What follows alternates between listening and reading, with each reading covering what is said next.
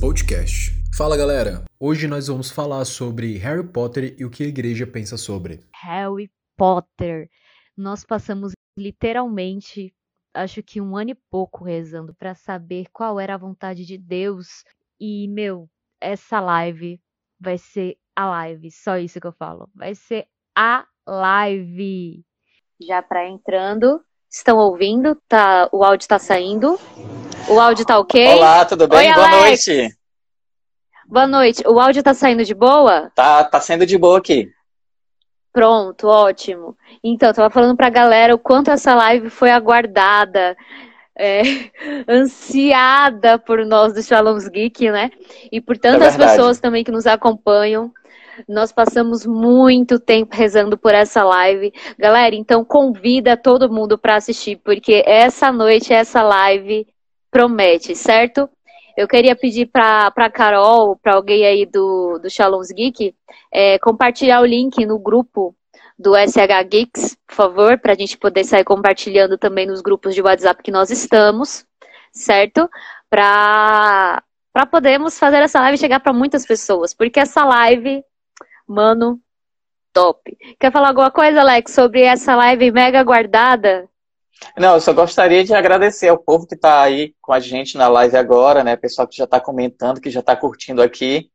E se você realmente né, quer participar, convida mais gente, manda o link, daqui a pouco a gente vai mandar lá no grupo do WhatsApp também. Convida mais gente para poder participar dessa live que eu posso dizer que é só um começo, certo? É, com certeza a gente ainda vai ter outros assuntos ainda relacionados a Harry Potter para poder falar aqui no Shalom Geeks, então fiquem ligados aqui que essa aqui só é a ponta do iceberg. Isso é mega real. Isso é mega real. Calma aí, tô tentando fixar o comentário. Fixou? Fixou! É! Então, essa live vai ser a live, gente. Muitas pessoas estão é, esperando. Eu tô encaminhando aqui a mensagem aqui para alguns grupos que eu estou, que a galera pediu. É, você também já compartilhem o link, certo, da, da nossa live. É, compartilhem para todo mundo porque esta live, mano, eu, eu não vou cansar de falar, essa live promete que é uma live onde muitos irmãos estão esperando. Ai, calma aí, vai cair o celular. Há muito tempo, muitos irmãos já vieram falar conosco, é, pedindo essa live. E vamos que vamos. Já já Padre Bruno também tá entrando, o resto da galera também tá entrando. E vamos com tudo divulgar você já mandou essa live para os seus amigos do WhatsApp? Você já mandou essa live para os seus grupos do WhatsApp? Ou você está apenas assistindo, cara? É para divulgar também, porque é a primeira live de agosto. E como o Alex falou, essa é a primeira temática que nós vamos abordar nesse mês. E esse mês está cheio de surpresas. E aí, Alex, como é que tá a sua expectativa? Já, já perguntei? Ah, eu tô, tô super perguntei. ansioso aqui, eu tô a, a semana inteira, né, assim, vivendo, meio que respirando um pouco de Harry Potter, porque a gente tem os livros, a gente tem os filmes, a gente tem as curiosidades, a gente tem várias coisas é, para falar né, sobre Harry Potter. Inclusive, se você gosta de curiosidade, hoje, no dia 7, se você sabe muito bem, se você também gosta de Harry Potter, você sabe que existem, que o número 7, né, eu, por exemplo, sou arquiteto, gosto de números, então, o número 7 ele é muito importante dentro da- do universo de Harry Potter por várias realidades, né, sete são as Horcruxes, que aparecem em Harry Potter, existem sete feitiços principais dentro do universo do Harry Potter também, e se você quiser saber muito mais, aí fica colado aqui na live, né, a gente ainda vai também é, Mesmo. falar ainda muito sobre esse número 7 também aqui dentro dessa live, tá bom? E se você também é, tem alguma curiosidade, né, quer fazer algum comentário né, sobre Harry Potter e o número 7, né, que é hoje é o de 7 de agosto, você pode colocar o dedo aqui na live também, aqui no comentário, e pode soltar o seu comentário aqui também, tá bom? Pergunta à vontade. Só para dizer, já peguei meu pomo de ouro. Eita, a mulher tá com pomo de Já ouro tô aí, com ó. ele. Já estou com meu pomo na mão. Meus livros eu não peguei, porque eles estão guardados aqui na estante, nem meus DVDs, mas já estou com meu pomo de ouro e minha canetinha do Lord Voldemort. Porque, gente, ele é muito fofo. E pra quem não sabe, eu sou da Sonserina, cara. Ó a minha blusa da Sonserina. Estou de uniforme e Inclusive, a gente colocou a foto da live da Mônica lá com a blusinha da Sonserina. Vai comentando É, aí quem, de qual casa você é. Você é da Grifinória, você é da Sonserina, você é Lufa-Lufa. O que, é que você é? Isso mesmo, já vai colocando nos comentários de qual casa você é do, do Harry Potter. Tem algum Sonserino aqui também comigo? Ou só tô eu de Sonserina aqui para representar a melhor casa? Como é que tá aí? Como é que tá? Tem Sonserinos, tem Lufa-Lufa, deve ter um monte de gente da Grifinória, gente. Cadê? Tem a galera do Corvinal, cadê? Tayaga, Ó, tem Grifinória Grifinória aqui, um Vale a Jesus, um Lufa-Lufa. Vale Jesus, eu não conheço como casa ainda, Essa casa eu não conheço, não. essa Vale a Jesus, não. também não conheço. Eu sou da casa de Cristo, amém, Casa de irmão? Cristo, né, João? Todos somos. Todos nós somos. Todos somos, amém, igreja. Galera da Grifinória aí comparecendo, ó. Peso, em peso a Grifinória. Nossa, vou convidar aqui o Thiago rapidinho. Gente, galera da Corvinal, olha, a Carol da Corvinal tá aparecendo aqui também. Salve, galera da Corvinal. Sim. Uhul, galera! Vamos lá. Cadê? Chega, padre. Calma aí, ele me mandou um áudio. Calma aí. Tá dando pra ouvir o áudio dele não, né? Mais ou menos. tô ouvindo que é, tô Pois é, ouvindo. Deve tá ele baixinho. tá. Ó. Aham, ok, padre. Calma aí. E Calma, eu vou gravar agora um áudio pra ele. Aqui direto da live pra vocês verem como é a conexão. Eu amo o padre! Eu te amo, padre Bruno, você é muito fantástico. Eu vou gravar um áudio aqui pra ele. Padre, já estamos logados na live. A galera já tá perguntando cadê o padre? Cadê, galera? Salve a hashtag, cadê o padre? Pois é, a galera já tá esperando você. Assim que o senhor entrar, já chamo você direto pra entrar na live, viu? Eita, Estamos chegou o esperando Tiagão. ansiosos, Cheguei! padre. Bem-vindo, pra quem não Thiago. sabe, bem-vindo, Thiago! E aí, gente? O padre como é acabou vocês de mandar estão? uma mensagem só para entrar a galera, a galera, né? Ele acabou de sair de uma missa, ele foi dar uma pregação, acabou de sair de uma Olha. missa e já já ele estará conosco, beleza? E ele já tá falando, tá preparado, tá super ansioso e ele falou que vai trazer a varinha dele. Só pra dizer, Uhul! ele vai trazer a varinha dele. Ah, eu tenho Botei esses dois livros também. Thiago. Eu só tenho esses O dois, padre tá gente. chegando. Gente, estou, uma quiser, curiosidade sobre o padre. comprar o box. Eu Hum, fiquei, eu fiquei muito besta. O padre, ele tem um óculos redondo, né? Eu tô com esse óculos aqui porque meu outro óculos quebrou e tá no conserto. Mas meu óculos é redondinho, né? A galera que me conhece há mais tempo vê que meu óculos é redondinho. O, o óculos do padre também é redondinho. E por incrível que pareça, o padre tem uma cicatriz em cima da sobrancelha. Gente, essa semana no grupo, Potter. essa semana no grupo eu mandei uma foto dele, né? Ele com o óculos também redondinho e com a Sim. cicatrizinha do Harry, né? Bem na testa dele. Aí disse, olha, cadê o Eu vou? Harry pedir que pra ele mostrar chegou? ao que não. vivo. O Thiagão humilde, muito ele obrigado, meu irmão. aqui. Vocês são. Vocês são maravilhosos, maravilhindos, como falam, né? Vocês estão ouvindo? Sim. Tá, tá pouquinho, tá, eu tô ouvindo só um pouquinho. Ele falou, uhul! Tô chegando, ele disse que tá cinco minutos de casa, que tá mega empolgado, mega preparado. Ele falou que essa live vai bombar. Então, Gente, vocês vão ver as duas pessoas, as três pessoas mais aleatórias do mundo nessa live. Eu, Mônica e o padre. Olha Gente, minha mensagem assim, Bruno- Não, eu aleatório também, vi a né? sua mensagem. João, eu vi a sua mensagem, eu só ignorei mesmo, porque eu não queria é, a- É te muito chamar. amor. Eu não queria te chamar ao vivo. Gente, por enquanto, agora que faltam. Agora que faltam cinco para as nove, vamos rezar, só fazer um breve momento de oração. Até Vamos. o padre também já está chegando em casa, porque nós precisamos também rezar, né? Porque vamos, né? É um tema mais assim, então vamos entregar nas mãos de Deus, tá bom? Antes de tudo, né? Esse momento, esse momento de live, esse momento de partilha sobre esse tema tão polêmico, meu Deus, que tema polêmico. Essa Que semana me mandaram polêmico. tantas coisas no, no meu privado, no privado do Shalom's Geek, no privado de todo Pra mundo. você e do pro Brasil conselho. inteiro, porque o Brasil inteiro tá falando dessa live, amiga. Gente, Uhum. meu Deus. É, Denise. Mas Denise, ó, eu sou de Brasília, a Mônica é de Guarulhos, o Alex é lá de de. Fortaleza. Olha, tá vindo de São Paulo e ainda tá vindo mais uma irmã. Eu esqueci onde ela é, a Vivi. Ela é de Santo Amaro, de São Paulo também. Tem gente de Amaro. vários lugares do país, certo? João Carlos, é, vai ficar salva a live, tá? Geek.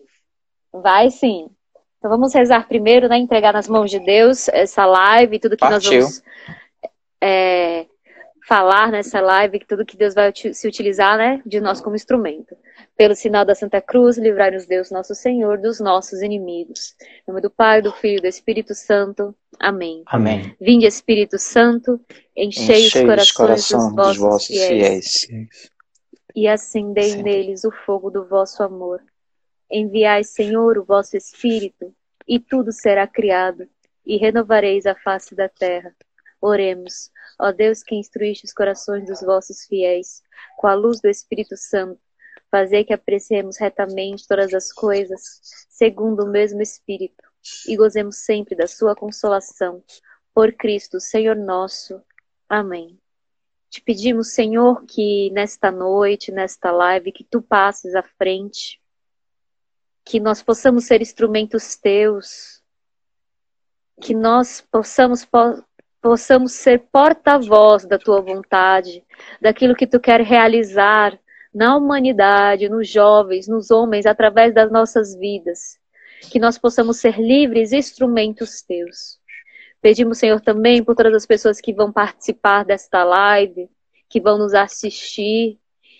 Pedimos também pelo Padre Bruno, que já já estará conosco, já já estará partilhando os seus conhecimentos também conosco, a posição da igreja de forma mais concreta também em relação a esta obra, que Deus possa se utilizar da vida dele, da sua vocação, da sua vida ofertada também como sacerdote em nosso meio. Que nessa noite, Senhor Jesus, tu venha iluminar e que o mal não tenha força nem poder de agir contra a tua vontade.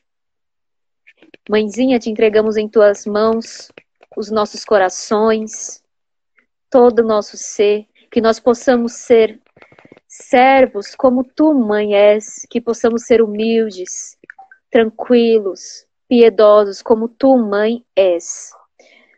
Rezamos também esta Ave Maria pelo Padre Bruno, que já estará conosco, pela Vivi também, que estará conosco, por cada um de nós que estaremos à frente também desta live, pelo Tiago, pelo Alex, por mim, que possamos, mãe, ser cuidados por ti, que tu nos cubra com o teu manto sagrado, e que tu pises a cabeça do inimigo para que ele não tenha força nem poder, mãe, de ir contra a vontade do teu filho. Ave Maria, cheia de graça, o Senhor é convosco. Bendita sois vós entre as mulheres, bendito é o fruto do vosso ventre, Jesus. Santa Maria, Mãe de Deus, rogai por nós, pecadores, agora e na hora de nossa morte. Amém. Nossa Senhora, esposa do Espírito, rogai, rogai por, nós. nós. Nossa Senhora, Rainha da Paz, dai-nos dai a paz. paz. Em nome do Pai, do Filho e do Espírito Santo. Amém. Amém. Então, por enquanto, só para dizer, o padre mandou outro áudio aqui falando: já estou chegando, estou abrindo o portão. Ele, ele é super assim, gente. Vocês vão conhecer o Padre Bruno. Só para divulgar Mas... também, né? Nós estamos com, com um canal no YouTube que se chama Start Feeding né? O primeiro vídeo foi lançado hoje, depois que acabar a live, quem quiser ir lá conferir, né? Eu e o Padre Bruno somos os apresentadores, né, deste canal, que também tem uma ligação com o Shalom's Geek direta, né? Nós também estamos juntos neste canal, neste novo de Deus. É, e estamos juntos com o Padre Bruno também nesse, porque o Padre Bruno, gente, ele é muito geek. Eu fui na casa dele, gente, só tem livro e bonecos nerds. Eu nunca imaginei conhecer um padre tão nerd desse jeito como o padre Bruno. Ele tem uma katana. Uma katana, uhum. gente. Eu vi ele outro dia desse katana. com o Baby Yoda no colo. Ele tava, ele não estava dirigindo, mas ele estava, né? Eu compartilho ele estava dirigindo. Ele estava dirigindo. Ele, Baby Yoda. Acreditem ou não. Isso, é, tipo, foi, foi o dia que ele pegou o Baby Yoda. Ele estava com o Baby Yoda e ele gravou quatro vídeos, ele com o Baby Yoda em menos de uma hora. Ele cantando várias músicas com o Baby Yoda no colo. Ele ficou muito empolgado com o Baby Yoda, gente. Ele ficou muito empolgado. Muito empolgado mesmo. Eu também vou ficar quando eu comprar o meu, né? Eu tô esperando ver se abaixa um pouco porque eu não tenho não. dinheiro não, né? Aí tem que esperar abaixar um pouquinho. Eu só não tô mostrando a capinha do meu celular nova porque não dá para tirar. Mas se eu puder. É, aqui também não dá para tirar, né? Porque eu tô apaixonado. Eu comprei uma capinha nova do Sol de Arte Online. Eu estou apaixonadíssimo pela minha capinha, gente. Ela é muito linda. Gente, a minha caneta do Lord Voldemort. Muito linda. Só para dizer minha casa de novo, São Serina. Coloquem aí uh! a casa de, de vocês. Aqui, eu ó. Minha blusa da Sonserina. Ah, hashtag Corvinal. Você é, de... Você é de qual casa, Alex? Eu sou da Grifinória da Grifinória. Eita! Grifinória. Um, eita! Eu fui, descobrir, eu, fui descobrir, eu fui descobrir na época do que eu comecei né, também a ver Harry Potter, ler sobre Harry Potter, que uma das uhum. minhas funções, assim, de, né, dentro desse universo e tudo mais, era uma função de auror. E aí eu fiquei, nossa, tem tudo a ver comigo, né? Porque quando eu entrei no Shalom, né, a, a questão da vida espiritual é muito forte. Então, logo quando eu comecei, eu entrei é, no Ministério de Oração e Aconselhamento, né, que antes era o antigo cura e aconselhamento, então a gente rezava muito né, sobre essa questão, é, sobre as realidades espirituais, e me sentia realmente assim muito muito agradecido por Deus por essa missão também, né, e até hoje ainda acompanho bastante jovens ainda, acompanho pessoas ainda que né, passam por certas situações, passam por certos problemas, e daqui a pouco também na live a gente vai falar um, um pouco sobre isso também, né, sobre esse universo né, espiritual dentro também da obra do Harry Potter, questão né, da mitologia, da simbologia. O, o Tiago que está aí, ele vai falar muito sobre essa questão da mitologia. Vai ser uma live show. Eu tô doido, Esperem, tem dois dias. Eu tô sonhando com Harry Potter, é. eu tô sonhando, não, não só com, com Harry Potter, mas com filosofia. Porque é, é Gente, eu, só... eu, percebo como tem reflexões filosóficas uhum. incríveis de Harry Potter. Diga, Mônica.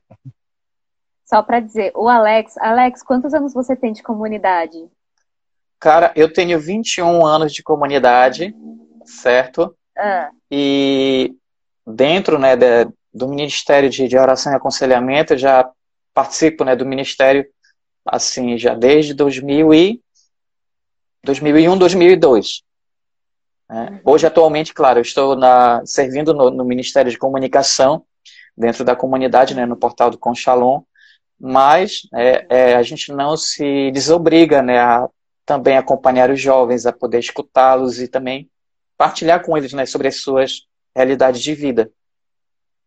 Sim, até porque é, o cerne da nossa vocação né, são os jovens, né? Foi, foi o fator fundante da nossa, da nossa com comunidade. Certeza. Então, por mais que nós saiamos né, do Ministério do Projeto Juventude, nós sai, a gente vaze, né, vou dizer assim, na linguagem aparecida, de cá fora né, do Projeto Juventude, a gente, a gente sempre está inserido em unidade com os jovens, porque faz parte do nosso chamado específico, né? Verdade. É evangelizar para a igreja, para jo pelos jovens, pelos homens.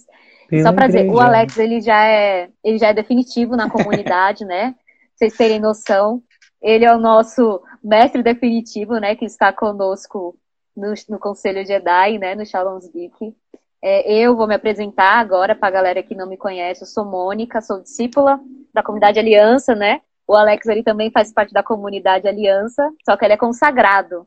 Eu sou discípula, né? É, eu estou na comunidade desde a minha conversão, que vai fazer 12 anos. E estamos aqui no Shalom's Geek há mais de um ano e pouco.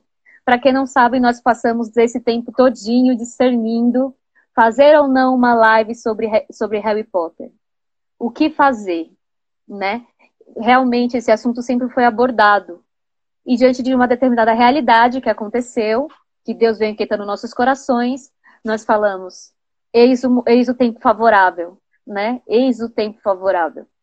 Porque é necessário que os jovens, a igreja, os homens saibam também sobre, sobre essa saga tão polêmica, que hoje nós sabemos que existem coisas bem piores do que Harry Potter, né, gente? Pelo amor de Deus. Harry Potter é fichinha em comparação a muitas outras coisas que existem atualmente.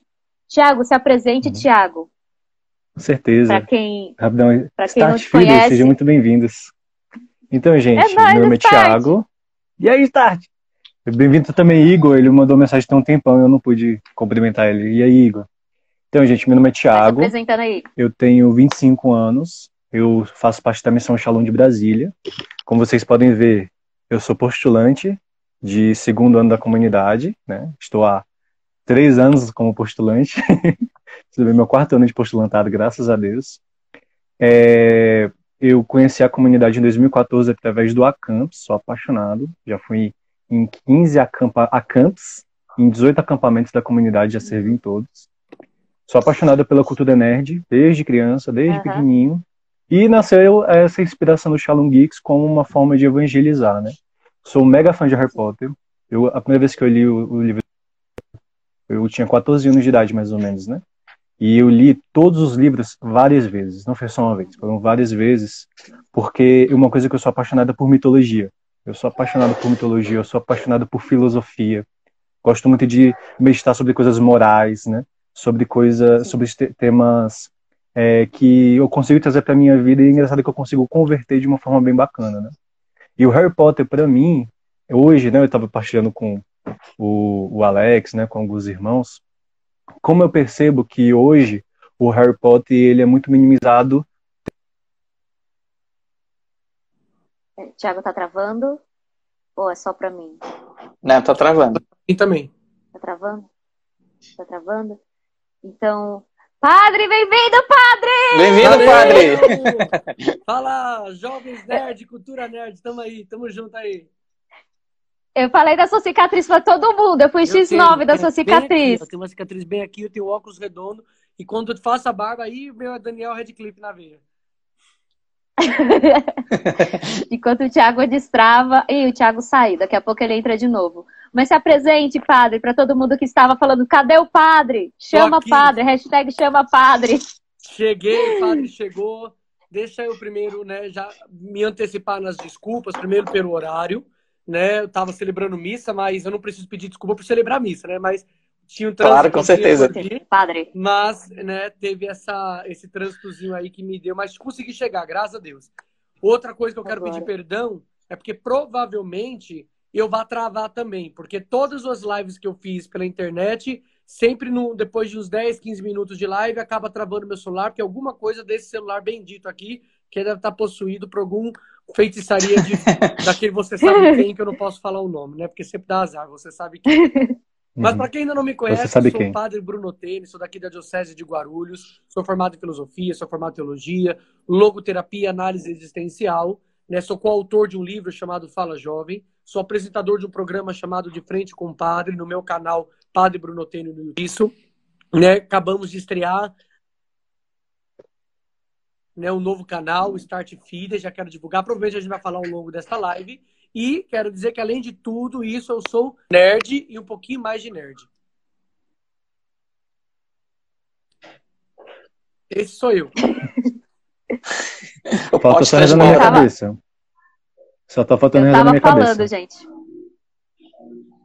Então, eu, tava eu voltei ao normal, gente? Né? Eu voltei ao normal? Voltou. Voltou, voltou. voltou. Continue, padre. Então, além de ser nerd, né, eu sou desenhista, né? Gosto de, de Muito sou bem. professor, sou fundador do Instituto Dominus Jesus, que é um instituto voltado para formar diretores espirituais, né? Para que cada pessoa no instituto tenha a capacidade de direcionar o outro, para aprendermos a fazer uma evangelização um pouco mais personalizada, ao invés de tratar todo mundo como massa. Então esse sou eu, né? Esse é um pouquinho de mim. Estamos aí para poder então evangelizar e levar a palavra de Deus de todas as formas possíveis, a multiforme graça de Deus. É isso, é, esse é o objetivo dessa nossa live, com certeza. Eu já falei para todo mundo da varinha que o senhor tem, já falei dos seus livros, já falei, meu Deus, o padre é de coisa nerd, gente. É. Eu só não vou conseguir é mostrar muita top. coisa, porque os livros estão tudo lá no estúdio. Os livros, as varinhas, está tudo lá no estúdio, eu não subi ainda, e eu acho que nem vou subir, vou deixar lá no estúdio para a gente sempre poder gravar, né, Mônica? Sim, sim, porque para quem não sabe, como eu disse né, anteriormente, para quem entrou depois, para já ficar sabendo, hoje foi lançado o nosso primeiro vídeo do Start Feed. E eu vi uh! agora, gente, ficou top. E eu comentei lá, Naruto é melhor que Dragon Ball, tá? Tá top. tá melhor que Dragon Ball. Vai ter. Naruto olha, olha, fala que Melhor que Naruto é só Zelda. Naruto é olha é perfeito. Naruto, Naruto é, é maravilhosíssimo.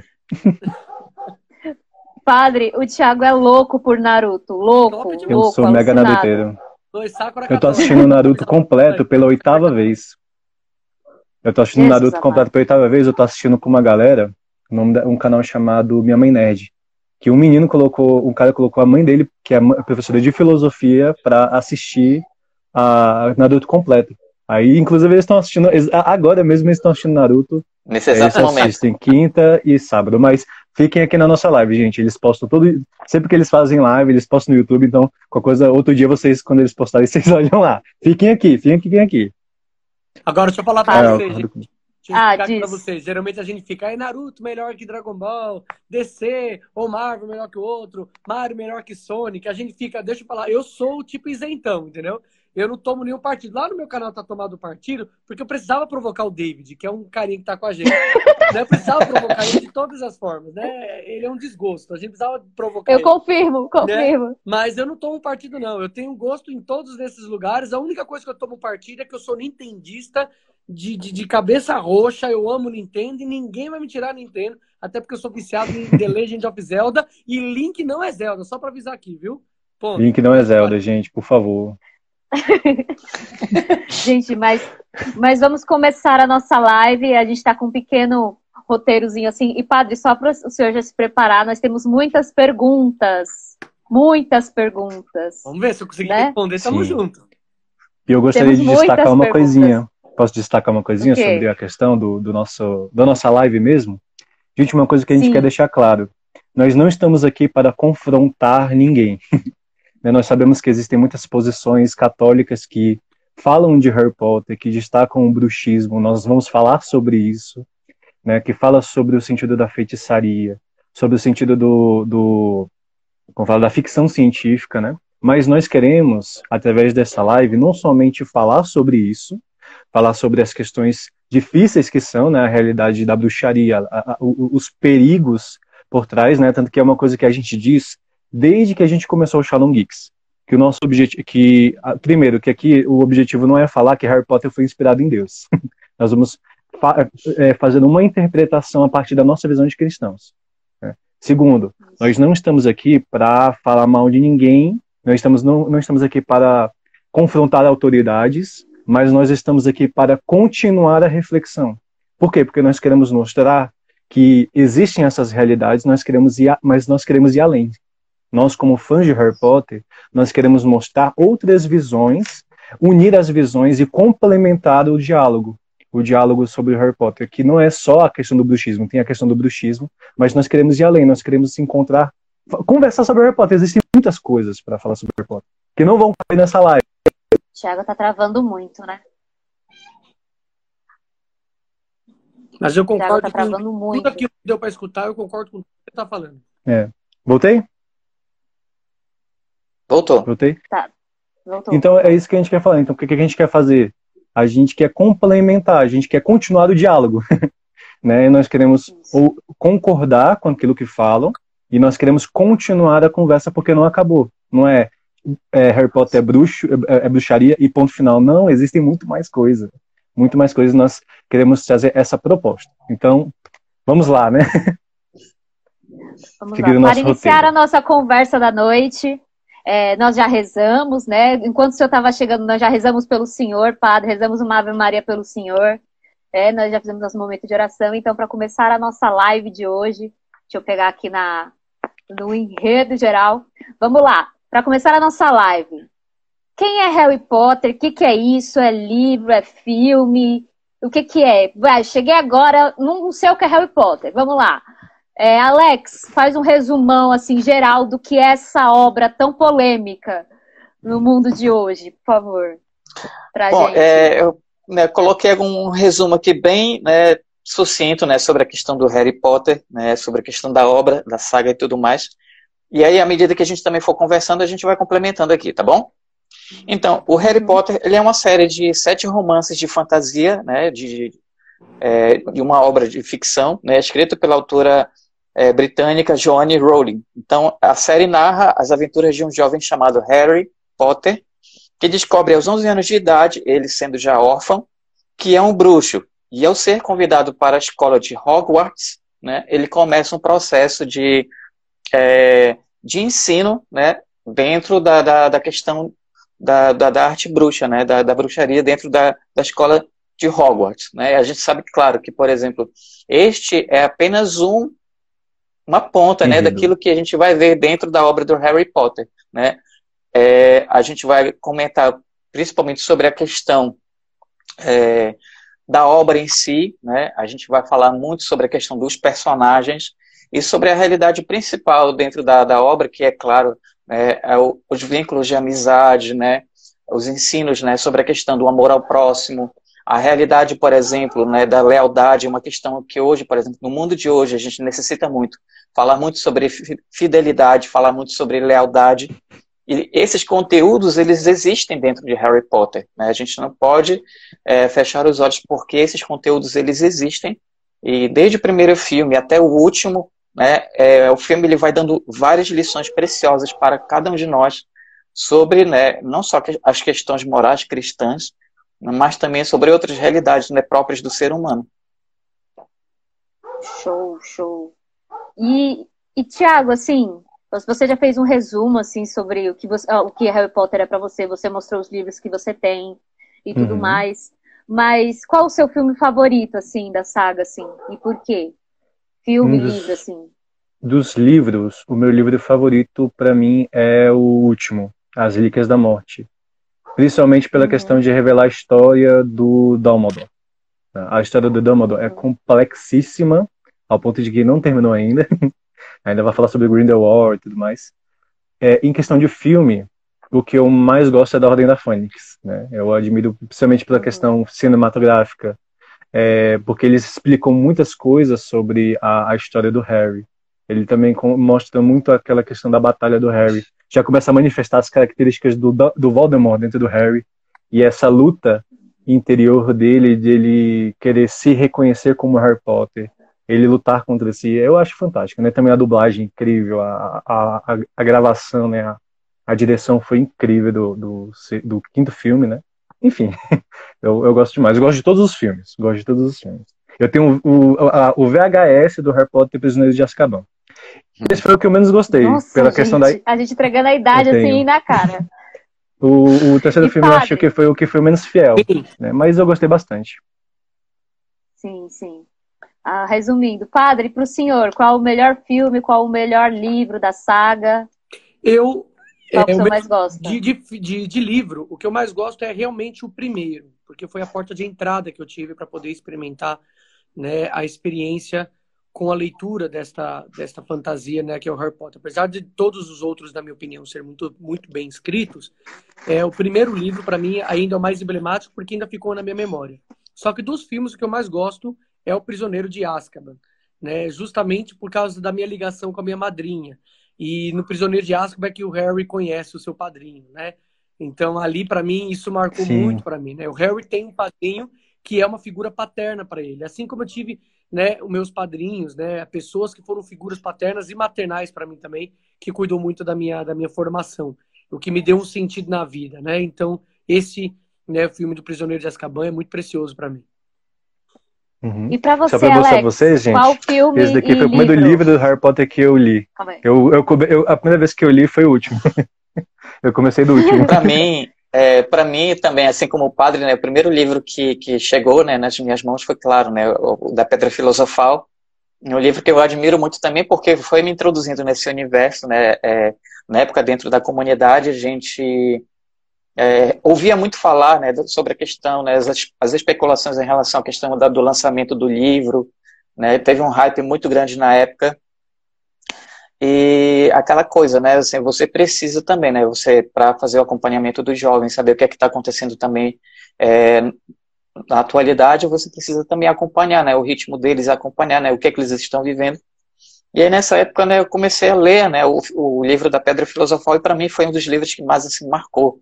Porque foi um livro que foi me abrangendo, né? Em relação à questão das ideias, em relação aos anseios da juventude, né, em relação à questão da própria liberdade, o desejo de viver uma vida, né, com, como família, né, uma, uma família saudável, uma coisa que, por exemplo, Harry não teve, né. É, uhum. O padre foi falando também da questão do, do, do, filme do Prisioneiro de Azkaban, né, que é um filme maravilhoso, onde essa relação dele com o padrinho é uma relação assim fantástica, né, onde ele se realmente se coloca como uma figura de de pai, né, para ele, né, chama para morar junto com ele. E queria destacar também a questão é, dos adultos dentro da, da obra, porque os adultos, né, tanto o Sirius Black como também a família, né, do a família do Ron, né, e vários outros também adultos, eles, principalmente os professores, eles vão dando uma educação, né, não é só a questão é, do ensino da, da, do conceito ali, né, da escola de Hogwarts, mas eles vão indo além, né, eles vão educando mesmo é, de uma forma humana, eles vão educando né, as crianças, assim, vão protegendo elas, e isso é muito importante. Né? Só um detalhe, para mim. Tá, Mônica? Oi. Sim, Pode dizer, é, Padre. Eu, eu, acho que a gente tem que saber valorizar também as atuações, né? Um dos motivos pela, pela qual o Prisioneiro de Azkaban para mim é fantástico é porque eu sou muito fã das obras do Gary Oldman. Eu acho que esse ator que interpretou o Sirius Black foi muito acertado, uhum. porque assim Verdade. Quando você lê o livro e você vê a atuação dele, você vê a mesma pessoa. Você consegue ainda ter uma diferença ali quando você lê um pouco no livro sobre o próprio Dumbledore, você vê a atuação do, né, dos dois atores que fizeram o papel de Dumbledore, e entre alguns você até sente um pouquinho, fala, é, falta alguma coisa ainda para ser perfeito. Mas o Gary Oldman, como Sirius Black, não só está muito perfeito na atuação dele, como até o dublador que fez a voz dele, era exatamente quando eu li os livros, eu imaginava aquela voz do dublador. Então, assim, uhum. quando eu escutei, eu falei, cara, é assim que eu imaginava ele falando mesmo. Então, assim, isso é o mais legal, né, de aguçar a nossa fantasia. E eu sou fã do Gary Oldman, não tenho o que, o que dizer. Ele, para mim, é um dos melhores atores que nós temos em Hollywood. A dublagem dele foi pra fantástica mim, também. Hum, diga, Monique. Para mim, particularmente, assim, o meu livro e, e também o meu filme, porque se tornam os dois um só, favoritos, é o Cálice de Fogo. Assim, eu amo uma competição. Então, tipo, com, com aquela fantasia toda que traz o torneio tribu, tribucho, tribucho, sabe? Isso para mim é perfeito, assim, sabe? Eu gosto muito, tanto do livro quanto do filme. E o padre aleatório com a gata. É porque minha gata não tá aqui, senão ela também estaria pra cima e pra baixo. Mas, enfim. Ela me, ataca, é... ela me atacando aqui. Oh, meu Deus! Enfim, é, são os meus favoritos, né? Tanto o livro quanto o filme. Eu sou doida pelo Cálice de Fogo. Já assisti muitas vezes, eu acho que eu sei as falas de cor, de tanto que eu já assisti esse, esse filme, assim. Eu também acho muito, muito legal o sacrifício, né? Que mostra no final do filme do Cálice de Fogo, né? É, dos familiares do Harry, de todos aqueles que deram sua vida pelo Harry, falando, olha, estamos aqui ainda para proteger você porque te amamos, né? O, o Cedrico falando, vai, vai dar certo, tipo, final, assim, foi muito forte para mim. Então, assim, vamos lá. Padre, essa pergunta vai para o senhor, certo? É uma pergunta que abrange muitas coisas, né? E, e também fizeram muitas perguntas também relacionadas a essa temática durante essa semana. Nossa, já até cruzou os braços. Bora, padre! É Vai dar, dar é certo. Dar, Manda. É pra dar um ar de intelectual, nada mais do que isso. Ah, entendi. Nada mais do que isso, né? então, padre, é, isso você vai poder explicar assim pra gente. Qual a visão da igreja sobre o bruxismo, feitiçaria e acrescento ainda mais. Por que Harry Potter, nós sabemos que não é a única obra cinematográfica e obra do livro que fala sobre bruxismo e feitiçaria. Mas por que Harry Potter é, é a obra mais né, enfatizada nesse sentido? São duas perguntas e uma. Primeiro, responda para a gente, por favor. A visão da igreja sobre bruxismo e a feitiçaria. E por que o senhor acha que a obra do Harry Potter é tão assim sendo que existem outras obras que, na minha opinião, se tornam até piores do que Harry Potter e não são tão julgadas que nem Harry Potter foi. Tá. É, a, a, primeira, eu só queria fazer uma, uma correção aqui de linguagem para não dar para não dar algum problema aqui. No português brasileiro, certo. bruxismo é quem rosna os dentes durante a noite. Sim. Né? Então, assim, certo. é melhor nós utilizarmos o termo de bruxaria mesmo. Bruxaria e Tranquilo. tá? Porque aí a gente consegue abordar o tema como um, uma atividade, tá? Bom, a, a, visão da igreja sobre bruxaria é condenada. Né? A igreja condena o pensamento da bruxaria, porque a bruxaria ela, é, ela perde completamente o seu ideal de, é, de perder por perder a sua capacidade de transcender, a bruxaria fecha o ser humano exatamente nas situações é, do cotidiano, você tem que usar as forças da natureza, as forças ocultas, a bruxaria mexe com o ocultismo. E a palavra ocultismo já diz, né? É forças do oculto, você não sabe de onde vem, né?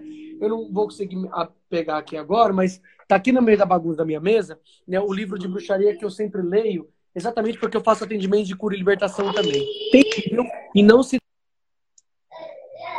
dá para mexer. Então a igreja tem condenação explícita à bruxaria desde todo sempre, até porque a igreja tem por tripé de doutrina a própria sagrada por ela condena a bruxaria, tá? Ela condena a feitiçaria. Ela é algo que mexe principalmente com o ocultismo, tá? Então não devemos de maneira alguma é, é, adotar essas medidas como algo bom como algo positivo, como algo que nos leva né, a sabedorias ocultas, a experiências, nada disso. Né? A igreja ela condena e a bruxaria é algo que nós não podemos valorizar. Se existe um. Padre, o seu microfone está dando delay, padre. É, eu vou explicar o motivo. Já voltou normal?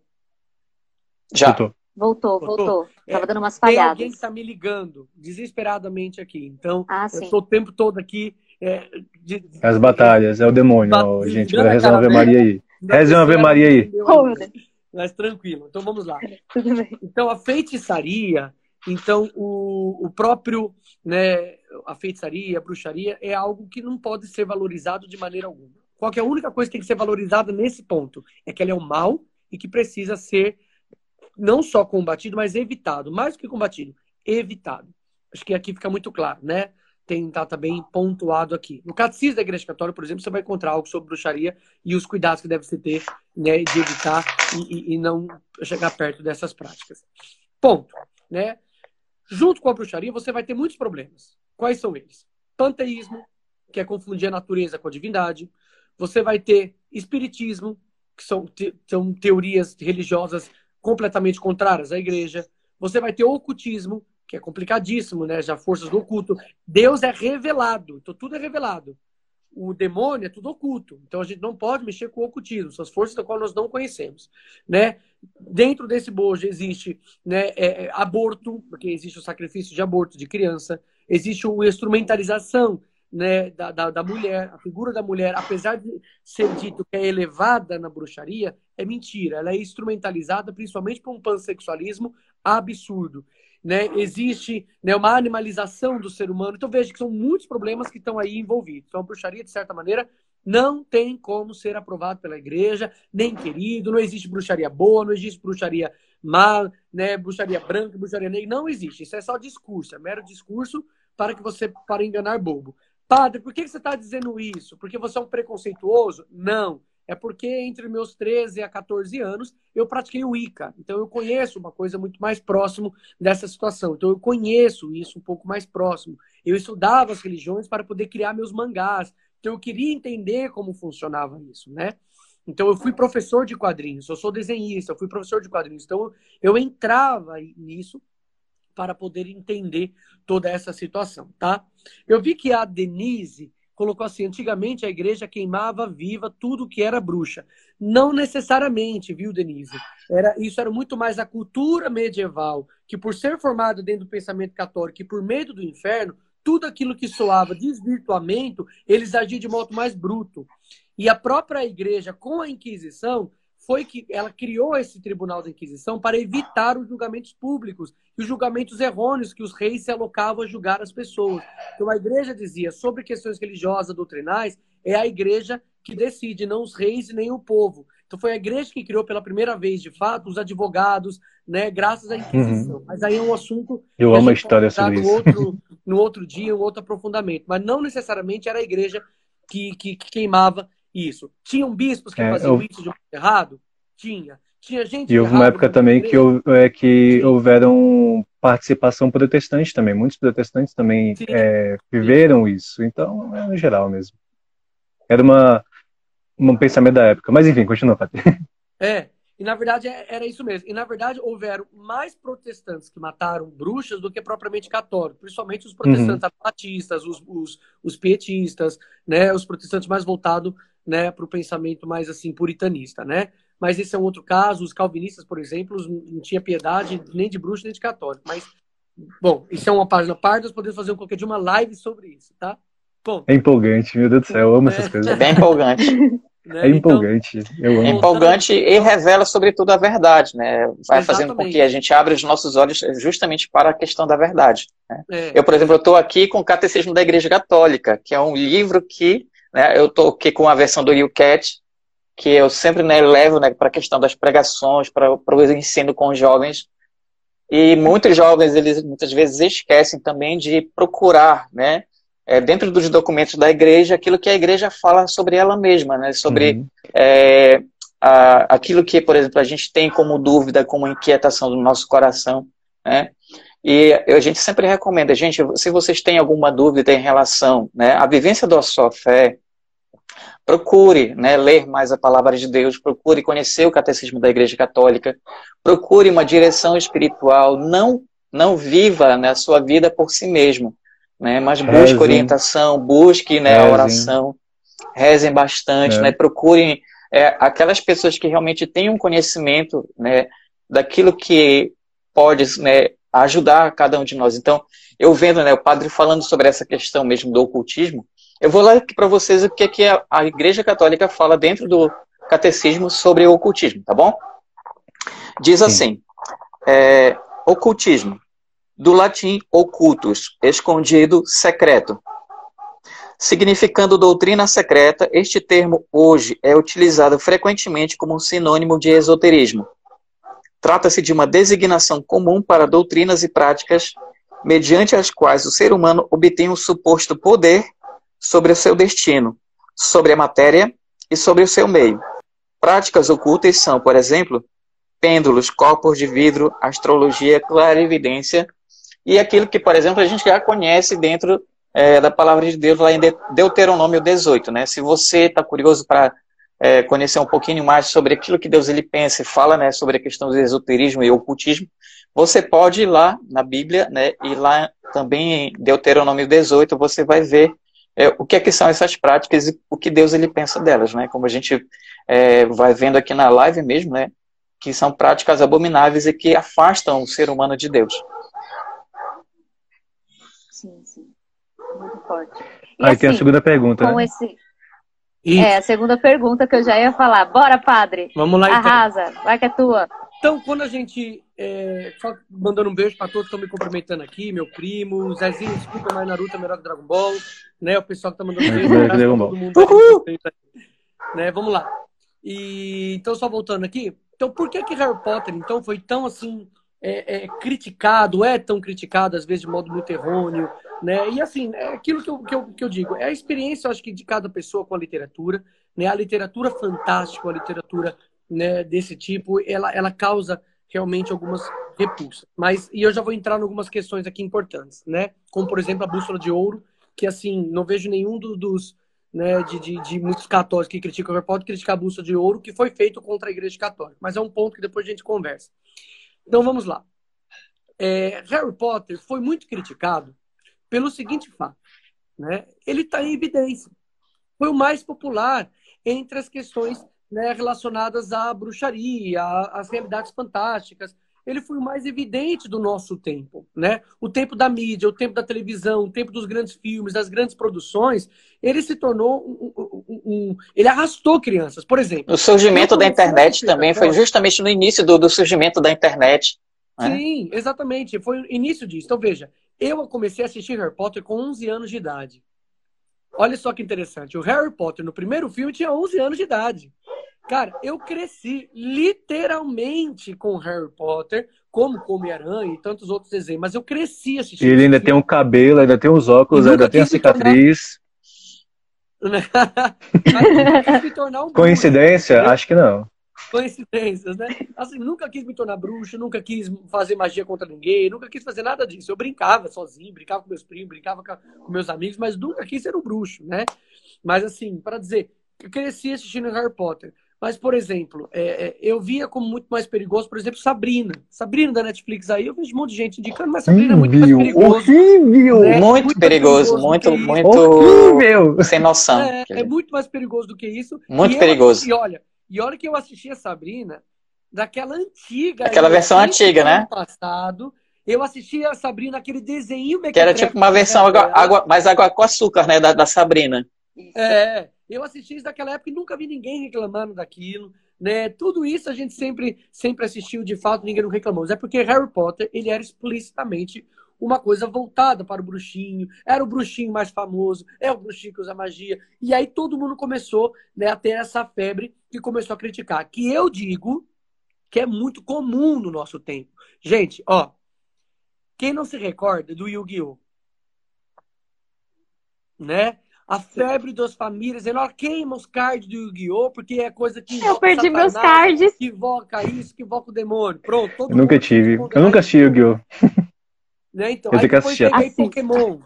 Né? Porque as crianças estão ficando loucas. Ah, não fala do meu Pokémon. Pokémon. Não falo do meu então, Pokémon. Que, né, Pokémon é coisa do demônio e que não sei o quê. Então pronto. Aí todo mundo começou a criticar Pokémon.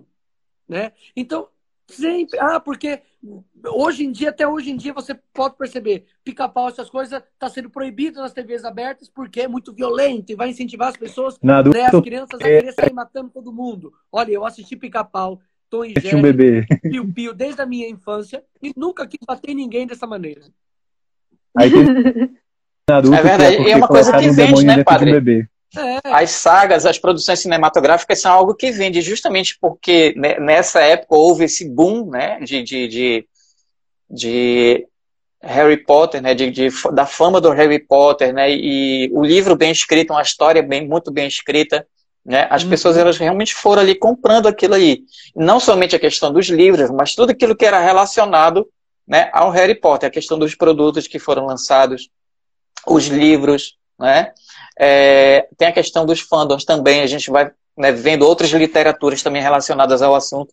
Então, tudo isso é, é, é algo que vai também construindo um, um, um sistema né, para poder vender Harry Potter, para poder vender aquilo que, né, é, que faz dinheiro, que é a, Gente, o imaginário, né? É, por exemplo, tem um padre que eu gosto muito, não só gosto, mas respeito muito, né? Que é o padre Alberto Gambarini, né? O padre, Alberto, Gambarini, num dos seus livros, ele tem um capítulo só para poder criticar Harry Potter. Veja, eu gosto muito dele. Mas eu acredito que ele fez uma crítica muito mais baseada naquilo que você falava do que daquilo que aprofundava mesmo, muito mais em notícias que foi pegando ali, muito mais distorcida uhum. da sua verdadeira realidade. Então ele fez a crítica. Mas assim, e mesmo que ele queira criticar, a gente é literatura. A literatura, ela pode ser um gosto para todo mundo, como pode não ser. Ela pode agradar a uns, ela pode ser perigosa para outros, porque é uma literatura, né? Mas por que que eu acho, Sim. por exemplo, que é desleal algumas críticas, né? Já né, já para terminar, não me estender muito.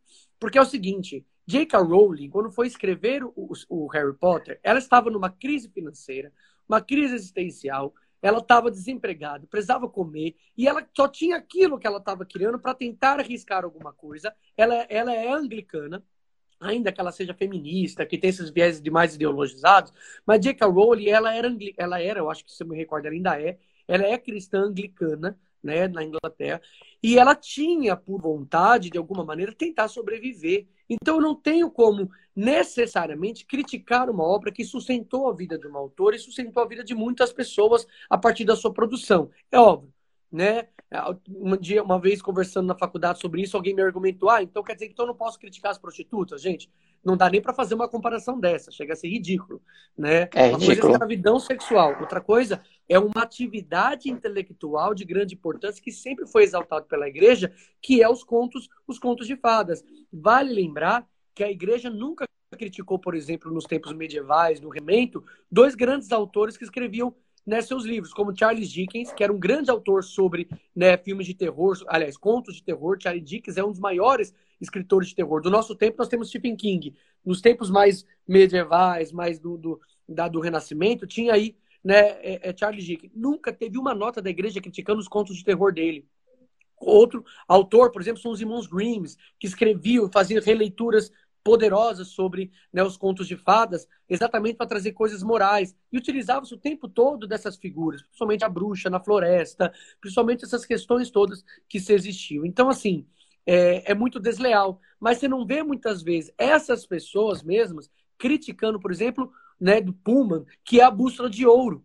Gente, a bússola de ouro Ele é um livro que foi feito, Puma ele é um ateu, militante contra a Igreja Católica, escreveu a Bússola de Ouro contra a Igreja Católica. Inclusive, o grande vilão chama-se Magistério para simbolizar a Igreja.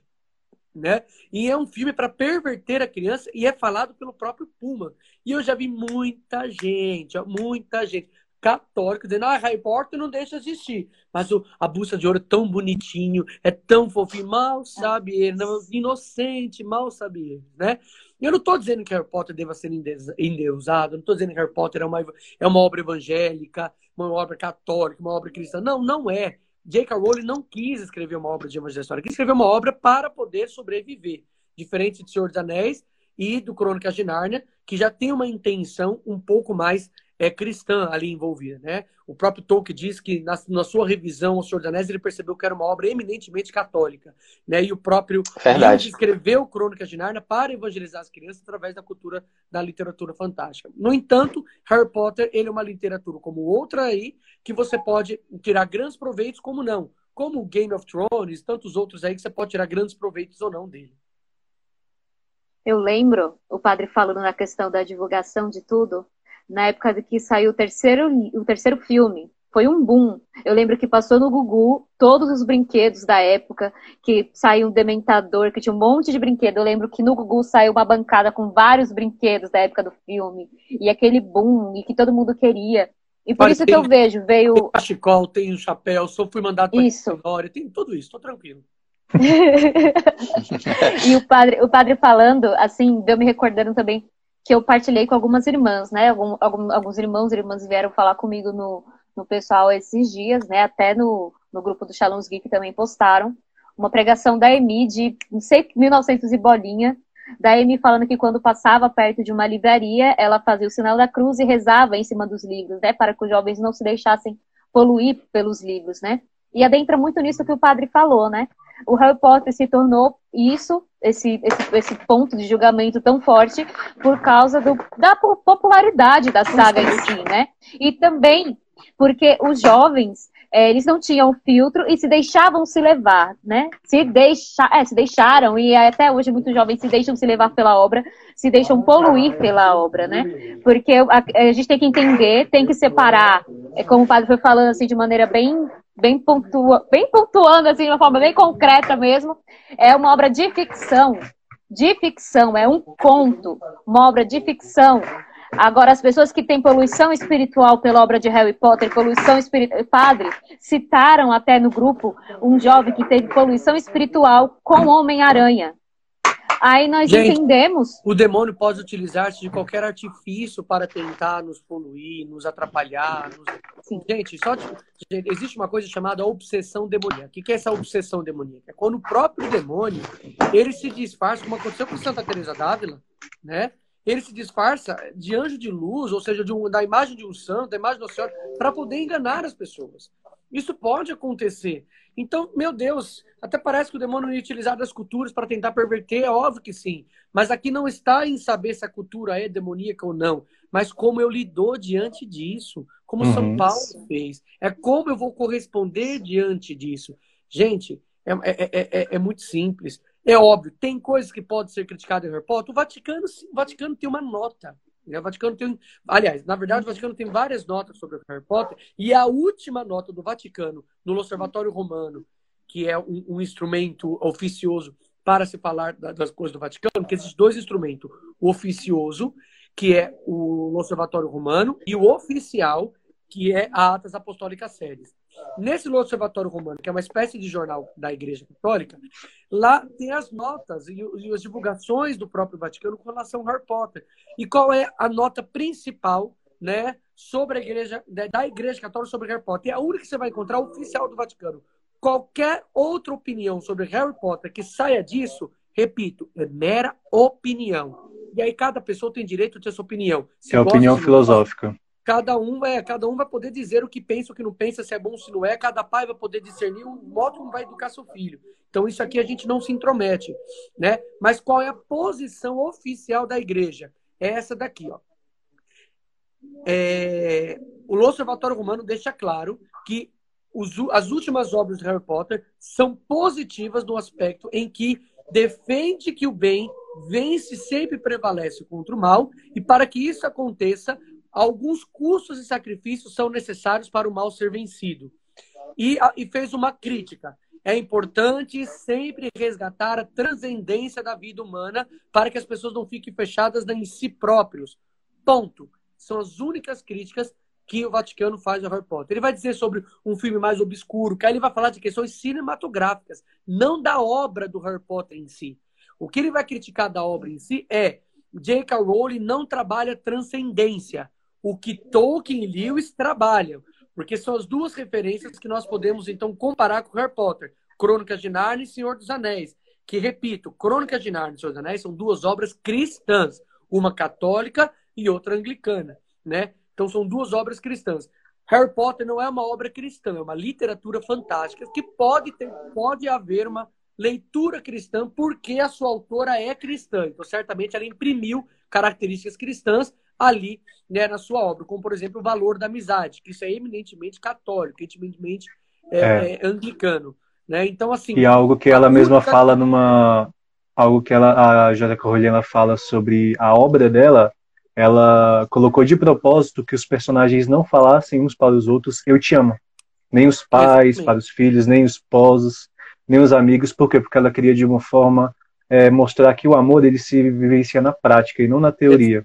Né? Existem várias coisas que ela, várias intenções dela na obra. filosóficas, coisas muito profundas que você vai poder. Não... Gente, deixa eu falar para vocês. Eu sou padre, eu estudei Nietzsche, que é ateu, eu estudei Sartre. Eu sou obrigado a ter que estudar isso para ser um bom padre. Né? Você acha que eu não vou aprender algo também de uma literatura que meus jovens estão lendo? Se eu não aprender a entender o que estão colocando na cabeça do meu jovem e aproveitar o que é bom, eu não, não, nunca vou conseguir falar linguagem para vocês. Gente, carta aos Tessalonicenses. Eu me recordo, eu não sei se é o primeiro, se é o segundo, não vou lembrar aí qual que é deles, mas uma das cartas de São Paulo aos Tessalonicenses deixa claro, acho capítulo 5, né? Leia tudo, observai tudo e retenha o que é bom. Ficar com aquilo que é bom. Né, a fazer isso é bíblico tá? Então nós temos que aprender a fazer, principalmente num tempo em que nós estamos vivendo aí um desmantelamento da alta cultura. Então nós precisamos entrar nisso para poder evangelizar. Então as únicas opiniões do, do, do Vaticano oficialmente é isso. Cuidado com o fechamento em si próprio, temos que ser abertos à transcendência, a Deus, a aprender a ter esperança no Senhor e não em si próprio. A varinha simboliza o poder humano sobre si próprio, então temos que tomar cuidado com isso e precisa-se mesmo porque isso, isso é a bruxaria. A bruxaria nada mais é do que a tentativa de moldar todas as coisas. Tolkien é tão profundo nisso que ele fala: as pessoas têm tanto medo da bruxaria que acaba se refugiando na tecnologia. Mas bruxaria e tecnologia é a mesmíssima coisa. É a manipulação da natureza para tentar trazer benefício para si próprio. Logo, se você tentar aí o tempo todo ficar é só confiando na tecnologia, você nada mais é do que um bruxo robótico, tá? Segundo todo. Você vira um escravo. Perigoso né? Porque é mudar as coisas da realidade em favor de si próprio. Você tem que usar todas essas coisas de modo instrumental. Por exemplo, a bruxaria usa é, é, as ervas para poder fazer magia, para trazer cura para o corpo. Mas a medicina também faz isso. Você usa as ervas, as coisas naturais, para poder fazer remédio para o seu corpo. É, existiu uma santa, a primeira santa canonizada pela igreja, que ela é, é Santa Edelgarda, ela é considerada bruxa. Ela foi a primeira doutora da igreja. É. A, ela foi a primeira, né? Ela foi é, considerada doutora pelo Bento XVI ainda.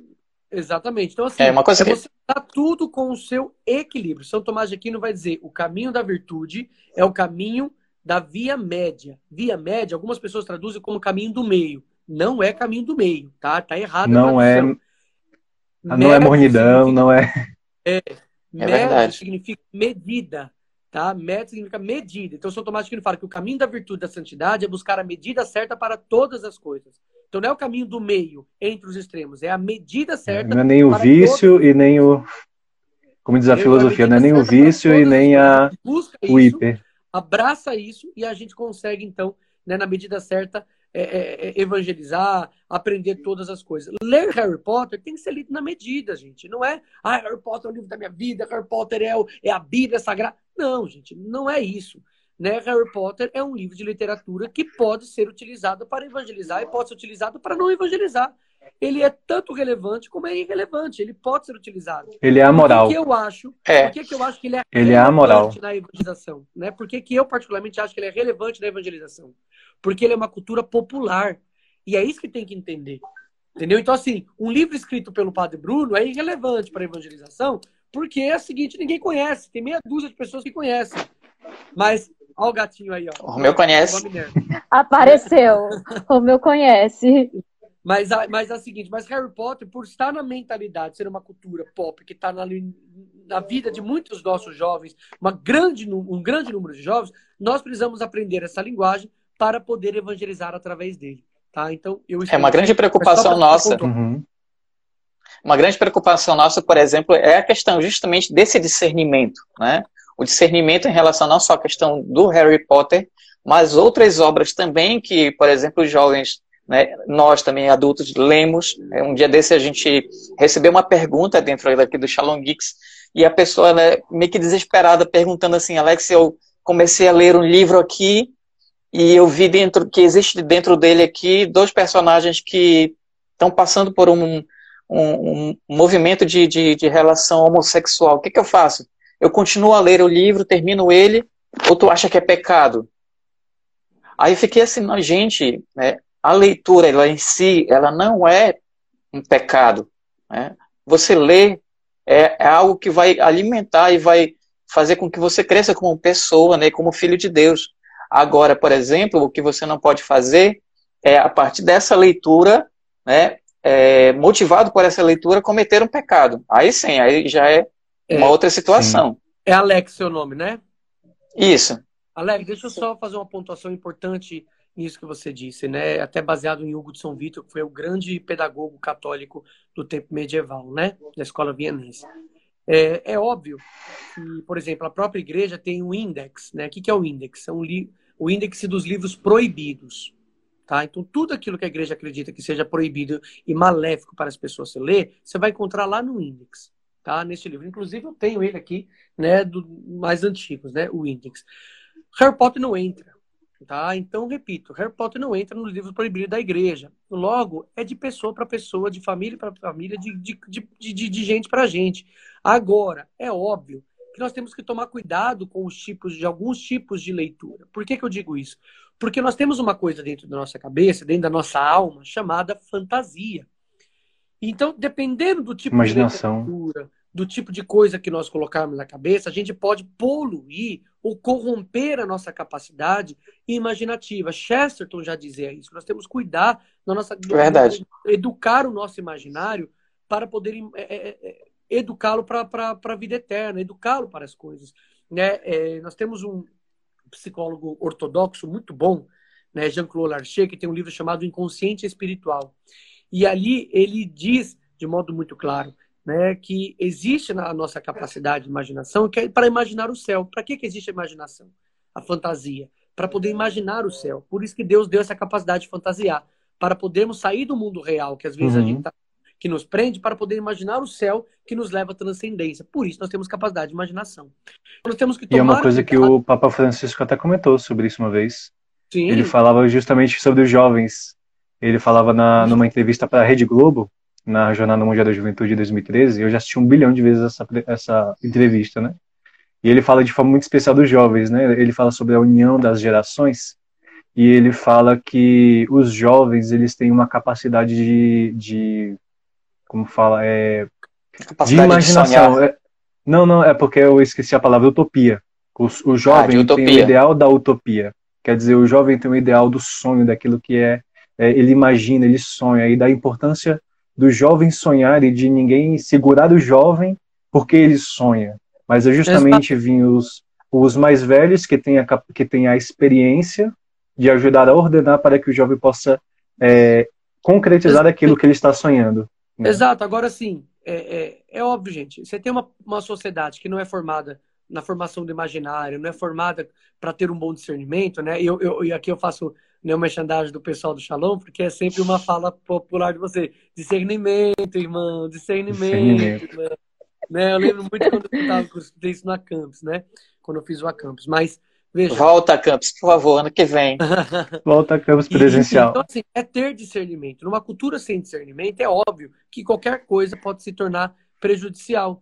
Né? Então, assim, lei, muita leitura do próprio catecismo e da Bíblia sem discernimento vai tornar um fanático se você não tomar cuidado.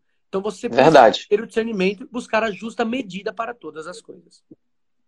Uhum. A gente tem um exemplo, né, Tiago? A gente estava partilhando isso sobre essa questão né, da utopia, da, da questão da transcendência do homem em relação a, aquele exemplo do espelho, né, de Ogezed, né, onde o, Sim, o Harry, eu onde amo o, essa cena. Quer que eu onde o Dumbledore ele mostra para ele, né, o, o, espelho lá. Conta eu mais pra gente sobre essa aí. Então, gente, já entrando um pouquinho, né, a gente já falou sobre o sentido da bruxaria, como é a posição da igreja, a importância de nós é, termos a justa medida de nós discernirmos e agora a gente vai entrar um pouquinho sobre o que, que nós, como fãs, encontramos dentro da obra de Harry Potter que nos chama a atenção. E o Alex ele é, comentou, né, sobre isso, e algo que eu estava refletindo sobre as obras de Harry Potter, e é uma das coisas que sempre me chamaram a atenção, principalmente porque a figura do Dumbledore na vida do Harry, é, as falas, aquilo que os ensinamentos do Harry me chamam, do Dumbledore para o Harry me chamam muita atenção, né? E eu estava recordando da cena do primeiro filme do Harry Potter, a a, da Pedra Filosofal. A Pedra Filosofal, em que o Harry ele está diante do espelho de Ozezed, ou Gezed, e ele começa a ver a, a, figura dos pais refletida ali, né? E ele fica ali muito confuso. Eu estava lendo até, é, achei importante ler também na parte do livro, né? Tanto no livro quanto no filme essa mesma cena, né? No livro é bem mais rica, né? E quando ele começa a olhar, ele, é, no livro ele vê a família toda dele, ele vê os avós, tios, primos, né? No filme ele só vê o pai e a mãe. E ele começa a, a querer. Ele, ele, começa a ficar ali. Ele não entende o que está acontecendo. Ele, cara, o que, eu estou vendo aqui? Quando ele mostra para o Ron, né? Ron ele, ele vê o reflexo dele. Como ele é um, um, o mais novo dos homens da casa dele, ele sempre se imaginou é, inferior aos irmãos. Ele sempre fala: é, o Percy, ele é o, o. esqueci o nome agora, né? O, aquele responsável pela Grifinória ali, né? O, eu esqueci o nome agora. Aí tem os irmãos ali que sempre chamam a atenção. É o monitor, né? O, né? o monitor da Grifinória. É, ele é o, o monitor, monitor da escola. Ele é o monitor chefe, ele é o monitor e depois ele se tornou monitor chefe, né? Então quando ele se, ele se viu no espelho de Ozezed, ele se viu como o chefe dos monitores, é, tendo ganhado é, é, troféus, essas coisas, né? Era esse o reflexo, né? E depois o, o, Harry toda noite ele ficava ali, né? Ele ficou durante três noites é, sempre olhando os pais ali, sempre olhando para aquele espelho, né? E até que no terceiro dia, né, quando o Ron estava implorando para ele não ir mais lá, porque o Harry estava ruim por causa disso, né, ele estava triste, pela realidade de ser um jovem que não conheceu a família, e a única família que ele tem foi, tratou mal ele durante a vida toda. Ele estava ali mais uma vez contemplando, né, é, aquele espelho, e de repente aparece o Dumbledore falando para ele, né, que ele olha assim, ah, Harry, mais uma vez você está aqui, né? ele é, você aí, o Harry se espanta, né? Porque ele não deveria estar lá naquele horário, né? Mas enfim, né? E aí o, o Dumbledore tranquiliza, né? E ele fala assim: você já você já descobriu o segredo, né? Do espelho de Ogezed, né? Aí ele, é, eu vejo os meus pais ali refletidos, né? E aí o Dumbledore no livro ele fala, né? Pois é, você vê os seus pais. O Ron vê, se vê como é, o chefe dos monitores, né? Porque na verdade ele estava ali todas as noites, né? Observando ele, só que o Dumbledore mesmo fala que ele tem a capacidade de se tornar invisível sem capa da invisibilidade, né? E ele viu tudo que aconteceu ali, tudo que estava acontecendo. E aí ele falou assim pro Harry, né? É, Harry, é, a pessoa mais feliz do mundo, se olhando naquele espelho, ela, ela veria a si mesma refletida e seria como se ela visse exatamente como ela está ali, né? E aí o Harry fica confuso, então ele fala assim: então quer dizer que o espelho ele mostra na verdade é, aquilo que nós queremos, qualquer que seja o que for. Aí o Dumbledore, sim, não. Então assim, na verdade ele mostra os grandes desejos mais profundos e obsessivos do ser humano, né? E aí ele fala, né, que aquele espelho ele reflete aquilo que a pessoa mais anseia no coração dele. E aí ele vai explicar para o Harry porque ele é, nasceu sem família, o grande desejo dele é de ter uma família, do Ron é de ter mais destaque, e aí ele vai dizer assim, mas o, o perigo desse espelho da ilusão, que ele vai falar o espelho da ilusão, é porque muitos homens definharam ali achando que se vendo ali naquele espelho, naqueles sonhos, eles queriam que a vida deles fosse daquele jeito. E aí ele vai fazer, falar aquela frase fantástica, né? Que eu sou apaixonado, né? É, não vale a pena, né? Não é bom que eu viva de, é, da imaginação, eu viva da ilusão e esqueça de viver. Né? E Mas faz bem viver essa... sonhando e se esquecer de é, viver, né? Não vale a pena se esquecer de sonhar e, se, e esquecer de viver. Viver sonhando e se esquecer de viver. É fantástico isso. Aí mostra justo. É engraçado que o Harry Potter ele tem temáticas que ele mesmo se justifica que ele é uma ficção. E ele vai dando é, dicas e ideias de que é importante entender, gente, eu preciso viver a minha vida da realidade, né? E aí mostra também no final do filme do Harry Potter, né? Desse Pedra Filosofal, já fazendo link porque eu já estou animado, né? É, quando o, ele tá, o, o, o Voldemort tá, tá lutando contra o Harry e o Harry e o, e o Dumbledore falam assim, Harry, é, junte-se a mim, daqui que se você se juntar a mim, eu vou devolver os seus pais. E aí ele começa a falar frases, né? Não existe bem e o mal, existe o poder e aqueles que são e aqueles que são fortes o suficiente para para possuí-lo, né? E aí depois de um Harry ele começa a se sentir tentado, mas aí ele, pera, não, não é isso. Aí ele, mentiroso, não existe isso, como assim? Não existe bem e o mal, existe sim existe discernimento e o Harry tá sempre querendo o bem, sempre. E é, é uma coisa massa que, que mostra, né? E eu tava lendo até um artigo, quando eu tava procurando um, um, um, alguns documentos da igreja que falam sobre Harry Potter, e eu vi que eu, eu, eu, gosto de pesquisar muito no Google Católico, né? Quando eu vou pesquisar esse tipo de coisa, porque o Google normal ele manda tudo, né? O Google Católico é, ele, faz o compilado. É, o Google Católico ele faz um crivo de sites confiáveis, né?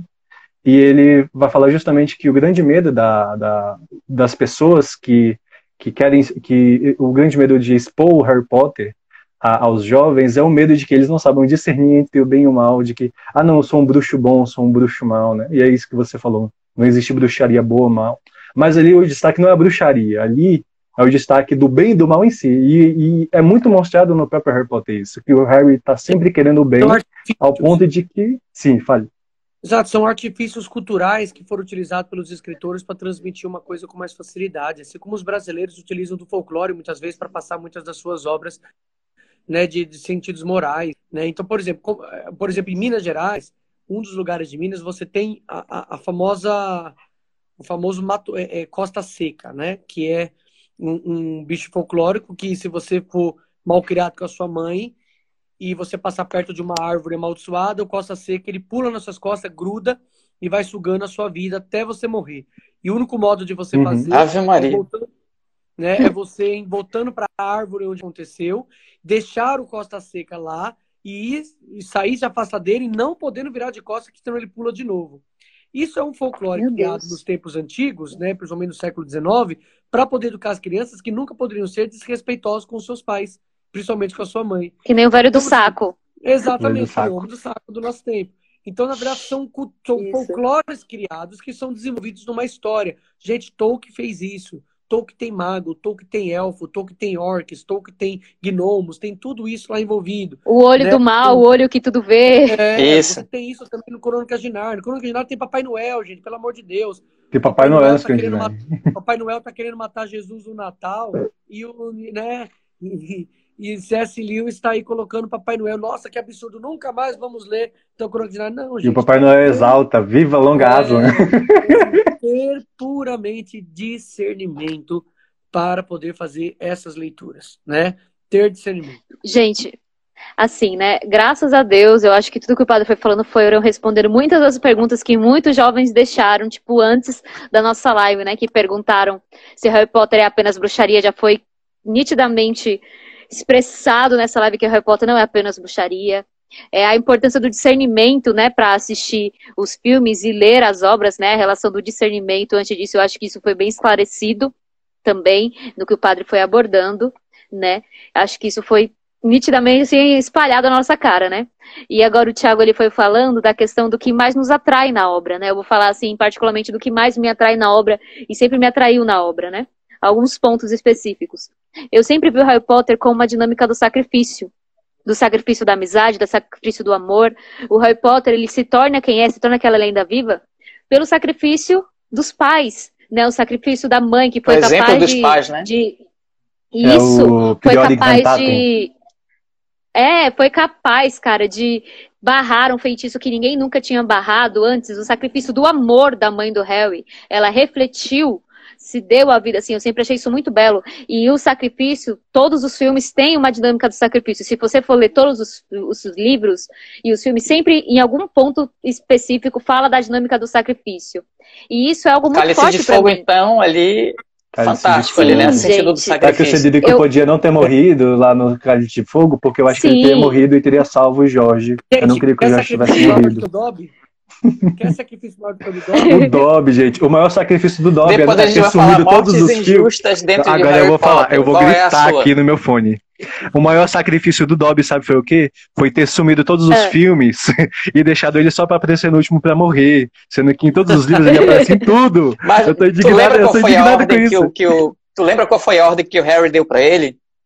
Depois lá da, da daquela primeira confusão lá, ele disse, olha, eu só quero que você me prometa uma coisa depois que eu te libertar que você nunca, nunca mais, mais nunca tem mais que salvar a minha vida.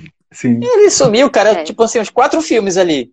Sumiu, é ninguém viu. Livros, Quando ele voltou, foi só pra morrer. Ele aparece em todos os livros. O Dobby ele aparece em todos os livros do segundo. Inclusive aparece lá o, a, a defesa dos. É, a favor da, da, da, libertação dos elfos domésticos, que a, a, a Hermione é. faz. É muito engraçado, é muito divertido. Eu, sou, Sim, eu tenho muita pra, raiva do Dobby, complementar. mas fala.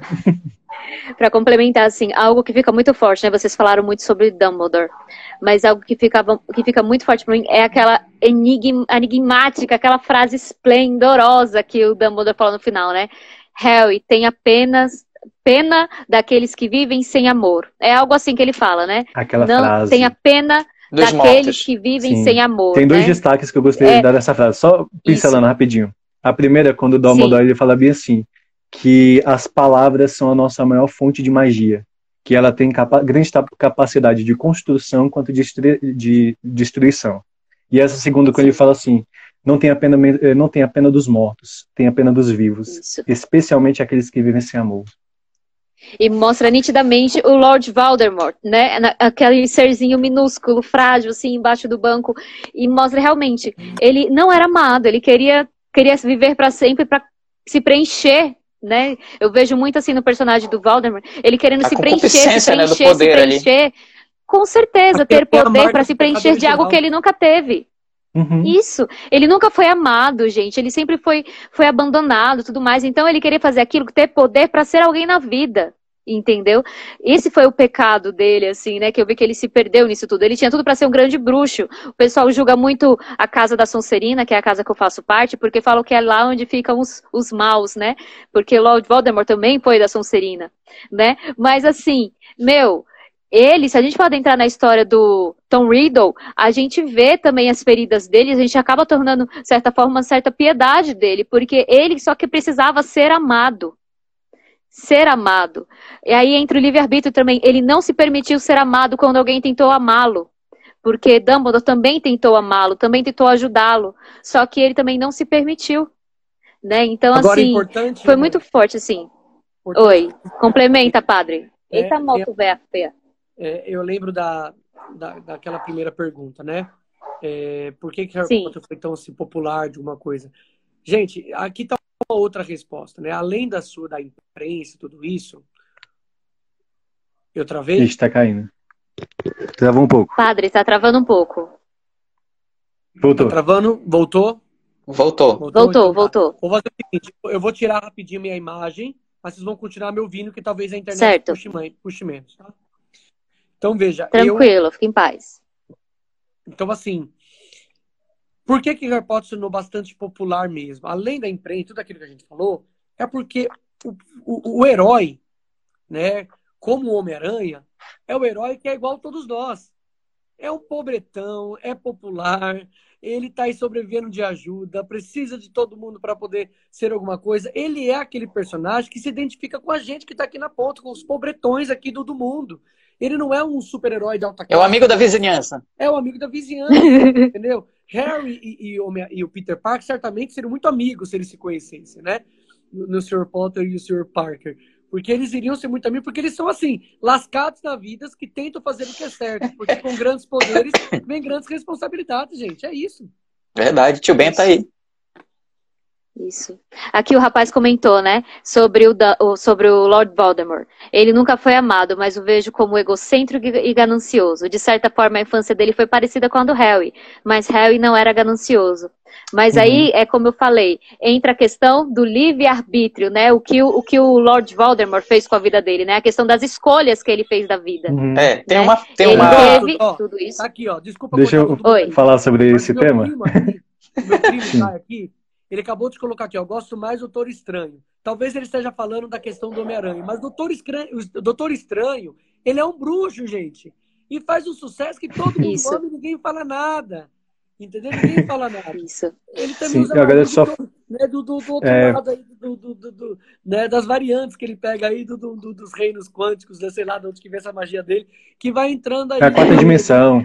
Ninguém é a quarta dimensão. Nada né? Ninguém fala nada dele, entendeu? Mas por quê? Sim, Porque sim. eles sempre têm que bater em um, usar um bode expiatório para poder criticar.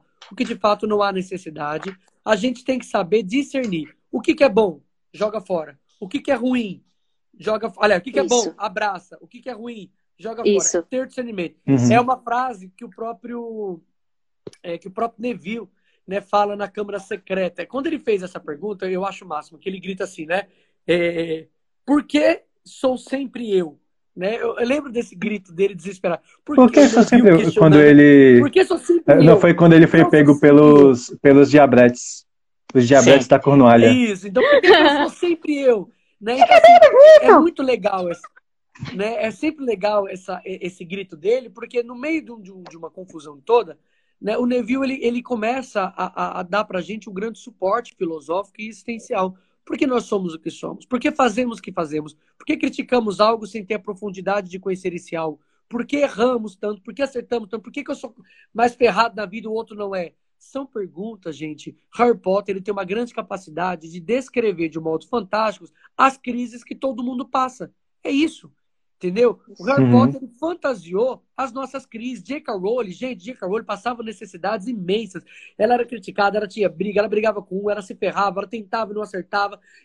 Praticamente todos os personagens, de alguma maneira, traz uma marca de parte da história uhum. da J.K. Rowling. E ela disse isso. Mãe solteira também, é, que ela foi, né? Ela deixou claro isso. Né? Quase todos os principais personagens, inclusive Voldemort, ou você sabe quem, não pode falar porque traz maldição, né? Você sabe Opa. quem não né? pode. Todos não eles, pode. né? Todos eles, de alguma maneira, traz partes da vida de J.K. Rowling. Ele expressa algo que a J.K. Rowling viveu, mas de uma maneira fantástica e fantasiada. Se as pessoas entenderem isso, as pessoas vão, vão, vão perceber que Harry Potter pode ser muito benéfico. Repito, padre, eu sou obrigada agora, tem que usar Harry Potter na catequese? Não.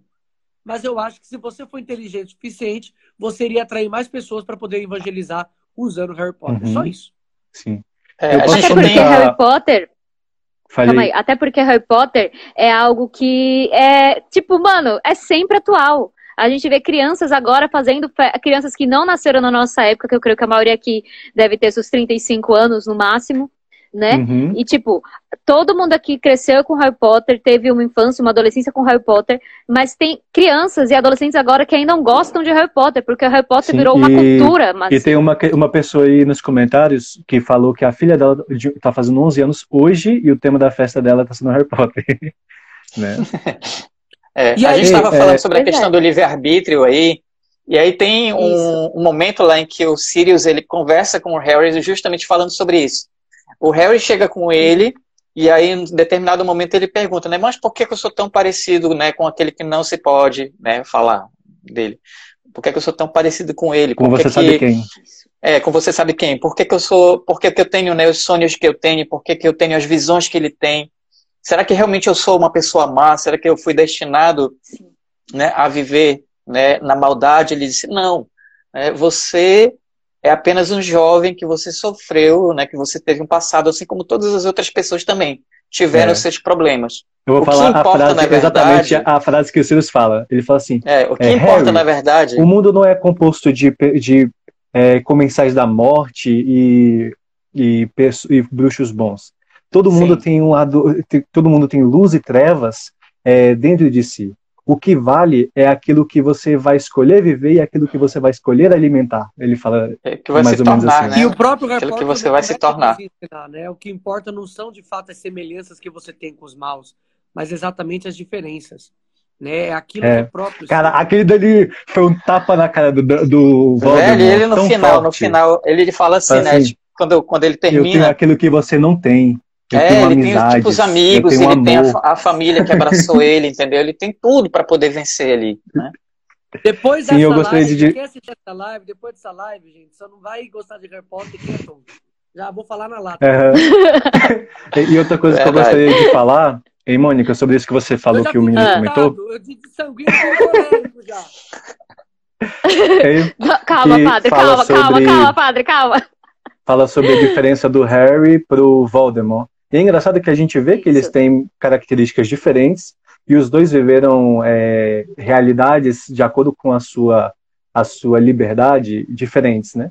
E aí eu vou percebendo como é forte a questão da tentação na vida do Voldemort, que levou ele a que essa que a gente é, se chama a morte é, morte eterna, né? O processo de morte eterna, assim como temos o processo de vida eterna em que aos poucos, né, aí a gente vê no sentido das Horcrux, né, como ele foi se dividindo, como ele foi se deixando levar pelos pecados, como ele foi se deixando levar pela ganância, pelas fraquezas, ao ponto dele se dividir. A gente pode se, é, ligar isso ao a, que ele foi perdendo a sua castidade, ele foi perdendo a sua dimensão inteira.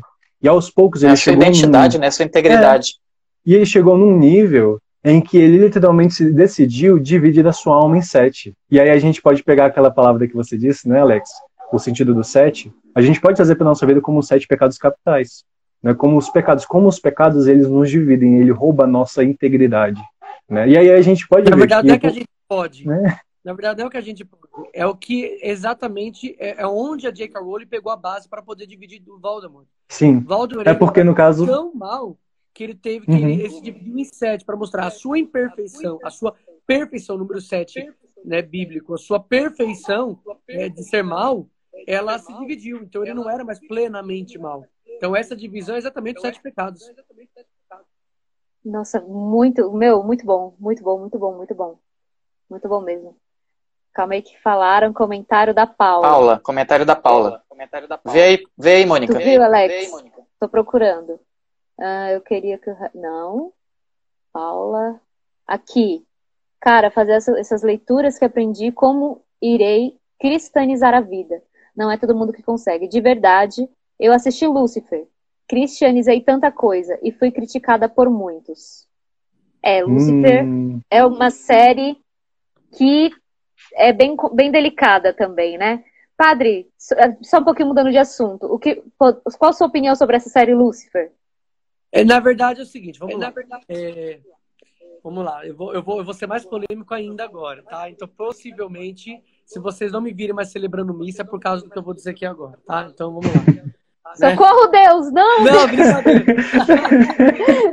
Jesus! Não, não preocupa não, que Deus, Deus ele restaura todas as coisas. Não, não, brincadeiras à parte, é o seguinte, é, eu não tenho como dizer, porque assim, é, gente, repito, nós temos que tomar cuidado com tudo que nós fazemos. Então, por exemplo, você vai começar a assistir Lúcifer.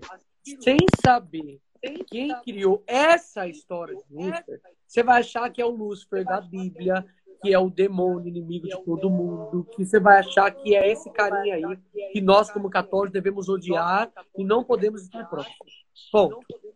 Só que esse Lúcifer. Só que esse Ixi. Tá travando, padre. Tá travando de novo. Tá travando. Tá travando. Galera, reze uma Ave Maria aí, é, tá batalha certo? Espiritual, tá rolando gente. a live aqui. Rezem é uma Ave Maria, espiritual. gente. E, e só pra vocês ou pra mim também tá dando eco? Aqui tá dando eco também. Aqui tá dando eco. Aqui tá dando oh, eco. Voltei, apaguei a imagem Mas... pra ver se melhora. Tá certo. Melhorou? Tranquilo, padre. Melhorou. Pode continuar, padre. Pode continuar, padre. Tá. Esse Lúcifer, então, ele, na verdade, ele é um personagem da DC Comics. ele, tá, ele faz parte do multiverso da DC Comics. Tanto que nas Crises nas Infinitas Terras, ele aparece ali quando o, o Arqueiro Verde precisa pegar alguma informação para tentar vencer o Luthor, tudo. Mas nas, nas HQs também. Ele é um personagem, como Mephisto é um personagem que representa a figura do demônio no multiverso da Marvel. Então, quando você vai assistir o Lucifer como uma forma né, cinematográfica, uma série provida dos quadrinhos, dentro de um universo fechado, tranquilo. Você assiste tranquilamente. Agora, você tem que peneirar. Por que, que você tem que peneirar? Porque Lúcifer, gente, repito, não foi desenvolvido pelo Vaticano, não foi desenvolvido por cristãos, foi desenvolvido por pessoas meramente querendo dinheiro e entretenimento com a alta cultura e roubar nosso dinheiro. Então a gente tem que ter o discernimento, porque isso pode, pode ter muitos elementos ocultos aí por dentro. Como, por exemplo, a, a, a Disney, junto com a Marvel, o tempo todo fica ensinando ideologias a partir do, do, do seu, dos seus dos seus filmes. Você tem que saber peneirar né, a coisa ali. Agora, saber peneirar não significa demonizar algo. Mas é porque a palavra Lúcifer assusta muita gente. Mas, gente, na história da Igreja Católica, nós temos um santo chamado São Lúcifer, que não tem nada a ver com o demônio. A palavra Lúcifer uhum. é, uma, é, um termo litúrgico que significa portador da luz, ou aquele que traz né, a luz. Por exemplo, nos tempos mais no, no, no, no, ano 500, 600, 700 ali da, da, do início do cristianismo, aquele que segurava a vela era chamado de era luciferário. Era luciferário. Né? Lucífero, o luciferário, porque portava luz. A igreja no ocidente colocou como seroferário, para não confundir os termos e não dar a entender que era aquele que seguia Lúcifer. Não tinha nada a ver uma coisa com a outra. Porque né, são termos que nós temos que tomar cuidado, né? No entanto, assim, ah, padre, você recomenda Lúcifer? Como diz a própria Paula, dificilmente eu vou recomendar, porque eu sei que nós estamos vivendo numa população que não tem muito discernimento. Então, um padre recomendar Lúcifer é, é assustador, isso pode causar um escândalo. Eu não posso causar um escândalo às pessoas. Então, isso é discernimento para cada pessoa. Então, eu não vou chegar aqui e falar: olha, gente, eu recomendo Lúcifer porque é a melhor série do mundo. Gente, eu sou padre. Eu tenho que me colocar no meu lugar eu não posso escandalizar os pequeninos. Uma coisa é conversar com pessoas que conhecem a coisa, que conhecem a HQ, que conhece a história, e aí tranquilo, a gente vai conversar e vai entrar na dinâmica. Mas eu não vou recomendar isso para uma família que não está acostumada com os quadrinhos, gente. Aí seria, é, é, assim, é, é, é uma violência mental para essas pessoas. Elas não são obrigadas a conhecer, elas não são obrigadas a fazer esse discernimento que nós, como nerds, estamos fazendo. Então tem que ter o discernimento de tudo. Harry Potter é bom para todo mundo? Não. Não é porque nem todo mundo tem um discernimento que nós temos. Harry Potter é bom para algumas pessoas?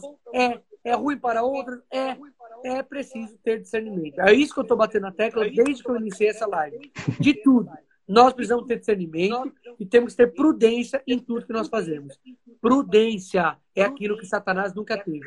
Devemos ser prudentes. É aquilo que Voldemort não teve. Temos que ser prudentes em tudo que nós fazemos, assistimos e lemos. Até porque é aquela famosa frase, né? Tudo, não é, tudo, não é, tudo é permitido pra gente, mas nem tudo mas convém. Mas nem tudo nos convém. Né? Tudo nos convém. Isso mesmo. Isso é concreto. Isso nós como Shalom Geeks e também nós como Start Feeder, vou agora fazer também, puxar um pouquinho da, do barco para o Start Feeder também, nós estamos fazendo isso na internet, né? Por isso que nós como Shalom Geeks passamos muito tempo, muito tempo rezando para trazer essa live, pois sabemos da polêmica que ela ia trazer né, em relação a tudo, assim, porque foi, foi por muito tempo Harry Potter trouxe muita polêmica, né, dentro da Igreja Católica como um todo, e foi um assunto muito delicado, né, e de certa forma nós precisamos tocar nesse assunto delicado. Eu vou partilhar uma coisa que eu já partilhei Deixa com os irmãos, também já partilhei com o padre. Bem rápida. Ah, é, é, porque eu acho que eu já vou trocar com a Vivi. Vivi, se você estiver pronto aí, que aí a gente já troca e tá você certo. já comanda aqui, que a gente ficou de trocar. Certo, a Vivi vai entrar já já. Enquanto, enquanto tá saindo, eu vou chamando a Vivi, eu vou partilhando, né? Beleza, é, o que me inquietou muito. Tchau, tá, Thiago, vai com tchau, Deus. Thiago. Até mais. Prazer, padre. Tchau, tchau, Deus abençoe, prazer. Assim, algo que me inquietava muito em relação a tudo, assim, né? É, eu participei de uma semana de formação, e na semana de formação, uma jovem falou, né? que se na época que ela fosse do encontro de jovens com Cristo, se a galera tivesse Gente, essa é a Vivi, padre. Oi, essa Vivi, é a Vivi. boa noite. Fala, Vivi. boa noite, é, Ela é Padre, ela é pleníssima, padre. Ela é o posto da gente, padre. Ela é super plena, mais até do que a Kelly. Fleumática? Só pra dizer. Muito. Muito. Pois é. Pleníssima. Meu Aí, tá falando, né? viu? Aqui, é, aqui é, é Não existe. Não existe, gente, o padre Bruno. Mas assim, só para complementar, né? Essa irmã dessa pregação que eu vi, ela falava, né? Se na época do encontro de jovens dela com Cristo, algum, algum pregador tivesse coragem de falar sobre afetividade, sobre sexualidade, ela não teria cometido tantos pecados como ela cometeu na adolescência, na juventude dela. Então, assim, nós como Shalom's Geek, como Start Fidei, né? E, enfim, nós estamos aqui justamente para falar dessas obras, dessas séries, desses livros, para também fazer esse filtro, ajudar vocês a filtrar também o que é necessário, o que é uma visão cristã, aquilo que não é uma visão cristã. Não é à toa que nós também estamos fazendo uns posts sobre filmes, séries e livros distópicos também, que são livros de assuntos delicados, né? E muitas dessas séries são assuntos bem delicados, que nós também tratamos isso nas nossas postagens. Então, assim, nós estamos fazendo esse filtro que é necessário para nós cristão, te, cristãos termos, né? Assim, o padre foi citando, o Alex também mostrou o catecismo também. É nós temos o conhecimento para nós não irmos adentrando dessa forma exagerada nessas obras, né?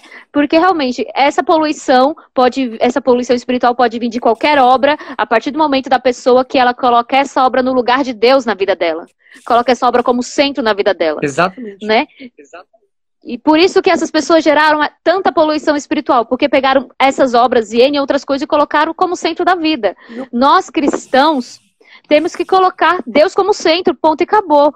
É, Harry Potter e outras sagas são hobbies, são distrações, é algo para a gente relaxar a nossa mente. Nada para a gente, por exemplo, como agora, assistir Harry Potter, vou pegar, vou fazer essa caneta que tem um Voldemort, uma varinha das varinhas, e vou sair falando a vada que dá para todo mundo. Não, gente, pelo amor de Deus, não é assim que funciona a vida, certo?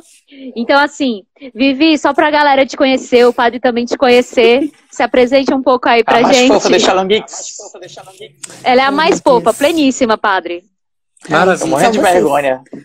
É, eu, tô, eu, não posso ver a palavra fofa na mesma frase que o meu nome, que eu fico assim. Gente, olha o cachecol dela, o cachecol da Grifinória dela.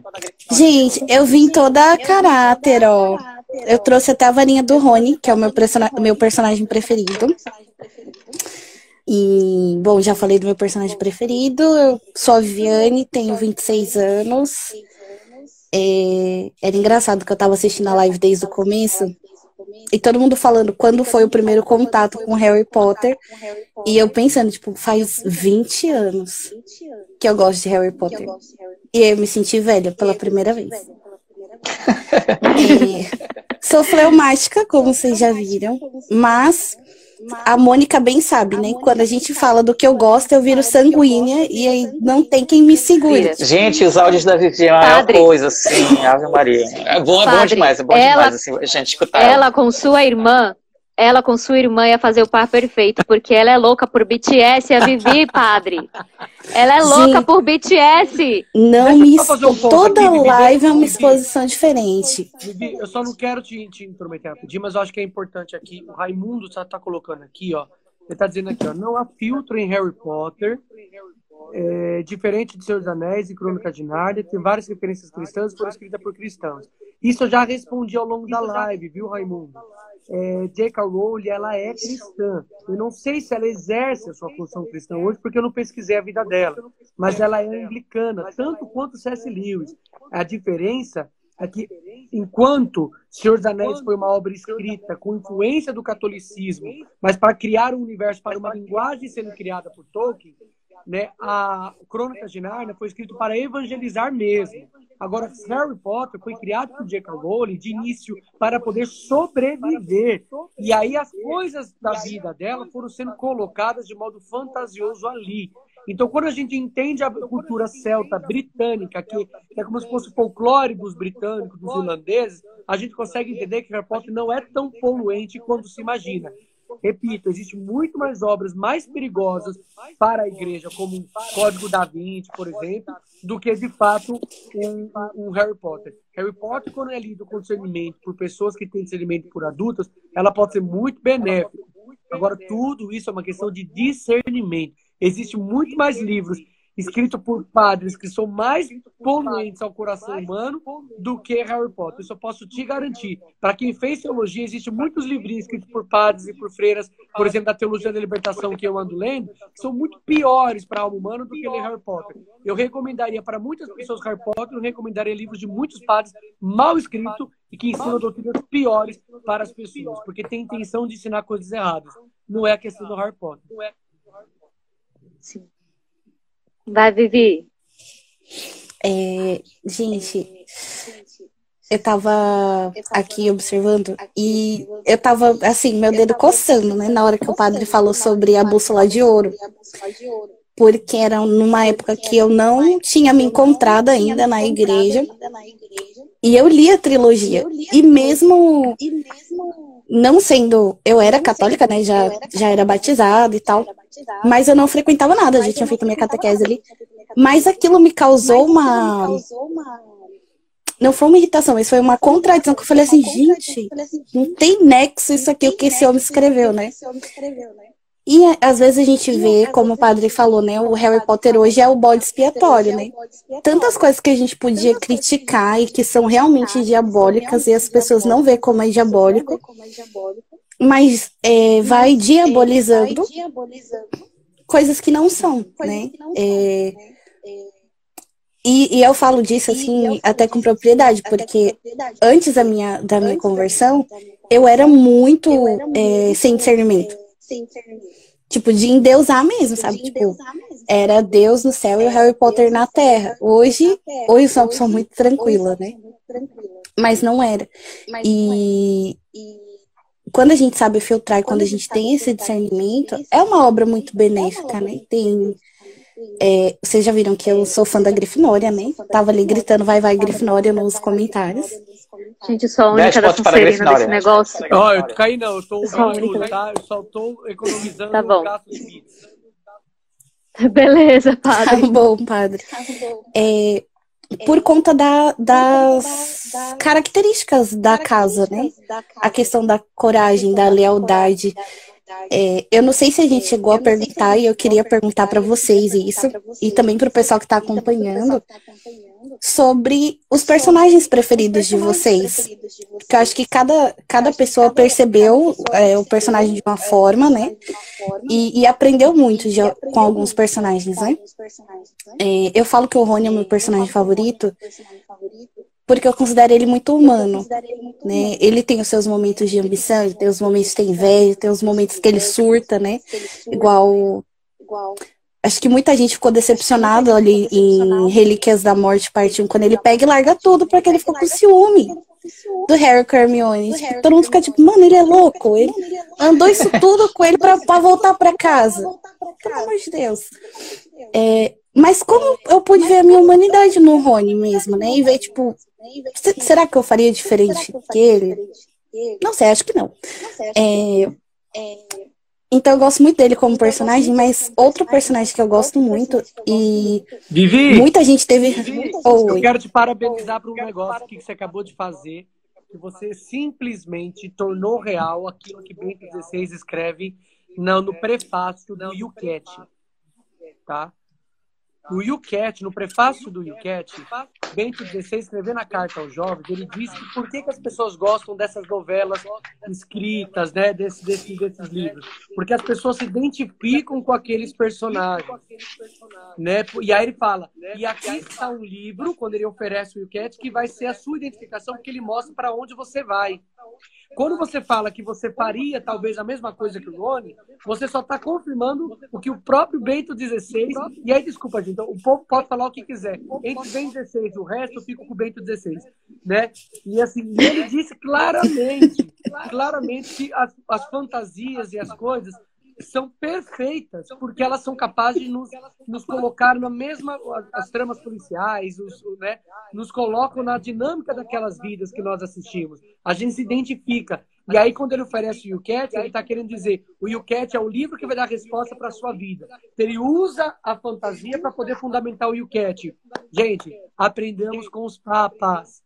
Vivi, parabéns. Você só foi a prova viva de que o Papa tá certo. O Papa nunca é.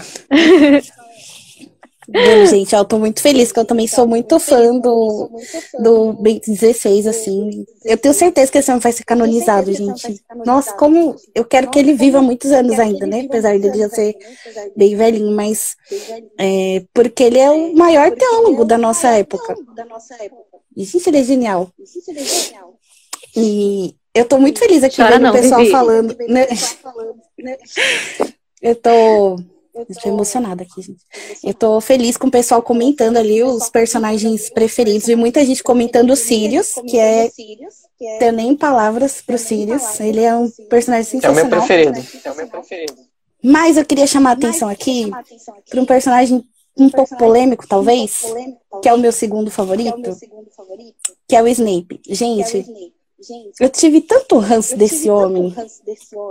Porque eu comecei assistindo tudo errado, né? Eu comecei assistindo da Câmara, da Câmara Secreta e depois eu vi a Pedra Filosofal. E aí eu ia e voltava e li os livros na ordem contrária. E aí, quando eu li o último livro, que eu descobri o que era o, o Snape de verdade, assim, na verdade, o Enigma do Príncipe, né? Que para mim é o melhor livro, é o Enigma do Príncipe. Eu fiquei assim, gente, me partiu o coração. Que eu falei assim, gente. Eu falei assim, gente. A minha vida foi uma mentira. A minha vida foi uma mentira. eu detestava o homem errado. Eu detestava o homem errado. Foi tapeada. E... Foi tapeada. Eu fui muito tapeada, assim, né? E, e aí dá todo o sentido, tá assim, da, da... Olha, tá aqui o Snape, o Itachi de Naruto. Exatamente. Gente, a gente julgou Ai, o Snape a vida inteira. Obrigado. E aí o, o, pobre do Snape, na verdade, de certa forma, eu sentia que ele se importava mais com o Harry do que o Dumbledore. Tanto que a gente vê aquele, aquele diálogo, né, dele, tipo, ah, então você manteve ele vivo para matá-lo como um, um, cordeiro no abate. Eu fiquei assim, eu falei, Snape, não usa esse, esse tipo de colocação que mexe com a gente. Porque eu falei assim, gente, ele acabou pegando o apreço, né? Ele transferiu ali o amor que ele tinha pela Lilian e que ele sabia que a Lilian tinha pelo filho, né, pra ela. E a lição, assim, né? O, a forma como. A gente sabe que Harry não trabalha a transcendência, né? Mas a forma como ela trabalha a questão do sacrifício, a questão do, do amor, das escolhas que a gente vai fazendo, das decisões que a gente toma por amor, é muito forte, né? E, é isso que o Vaticano e, elogia na obra. É, é Exato. O, o, o, até mesmo o Voldemort, ele fala né, que, ele, que ela colocou uma proteção nele de uma magia antiga, né? E a gente pode assim fazer analogia também dessa questão da, da própria é, magia antiga com a própria questão mesmo da própria proteção de Deus sobre cada um de nós, né? A, magia a proteção, é amor, por exemplo, gente. a magia antiga é o amor, gente. Que é a magia profunda do Nárnia também, que é sempre é a magia profunda de Nárnia. Gente, só para só pra complementar, assim, o meu personagem favorito, ele também é muito julgado, que é o Draco Malfoy. Ele é muito julgado. Mas por que, que eu me identifico com ele? Porque você Já é da Sonserina, é só por isso. Não, não é só por isso não, padre. Eu vou me defender aqui corretamente no negócio.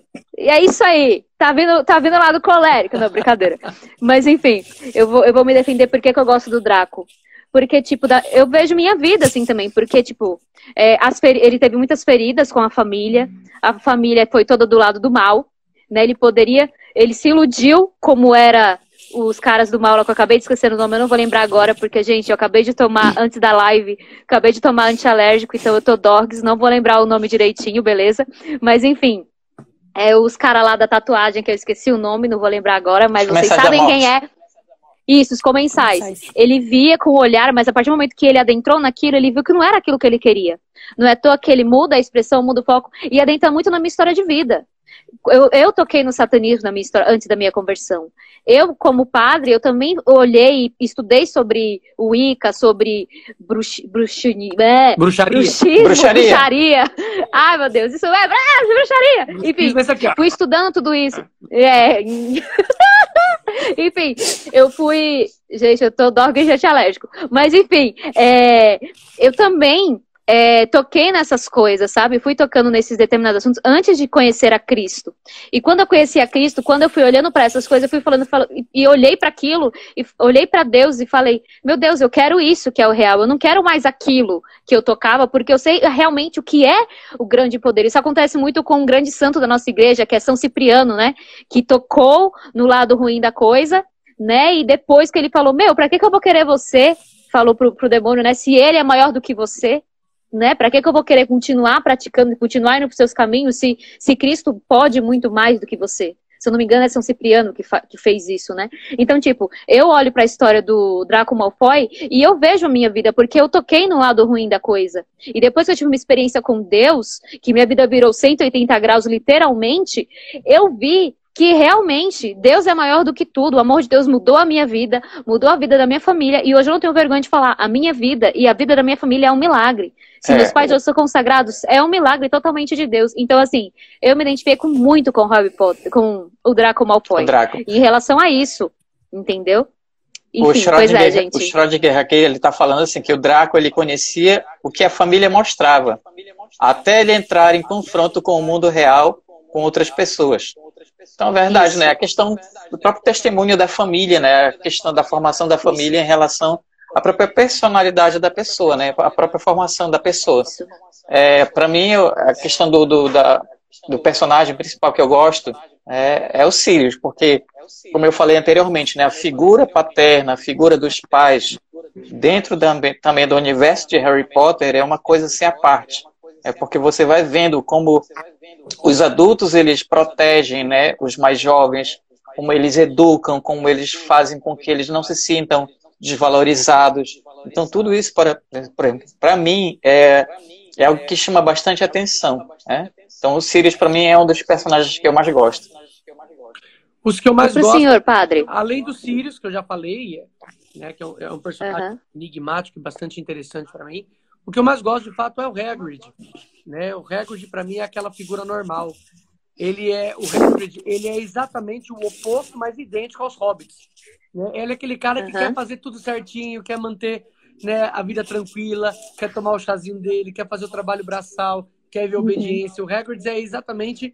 Né? E é isso, você vai encontrar, eu não lembro aonde agora, mas você vai encontrar isso a própria J.K. Rowling falando. O Hagrid é exatamente aquilo que ela imagina dos cristãos. É isso que assim, a pessoa não entende. Nossa! É. Hagrid é exatamente isso. Aquele que vive a humildade, a simplicidade, a obediência, que sempre ajuda o outro, que sempre protege o outro. Esse é o Hagrid. Né? Então, o Hagrid é um retrato de uma pessoa normal. É uma pessoa normal. Somos nós. Estamos no mundo para ser sal e luz. O Hagrid, ele faz tudo o que precisa ser feito, sempre se sacrificando, cuidando. Veja, o Hagrid, ele cuida da, da, da natureza, ele cuida né, das pessoas, ele cuida né? Ele é obediente ao seu superior, ele cuida da escola, ele é aquele que trabalha com o zelo, né? É, é, é você quer entender o Hagrid? Lê uma carta católica chamada é, Carta de Ogneto, né? Carta de Ogneto. Leia os escritos da Carta de Ogneto e com essa carta olhe para o Hagrid. Com essa carta olhe para os hobbits.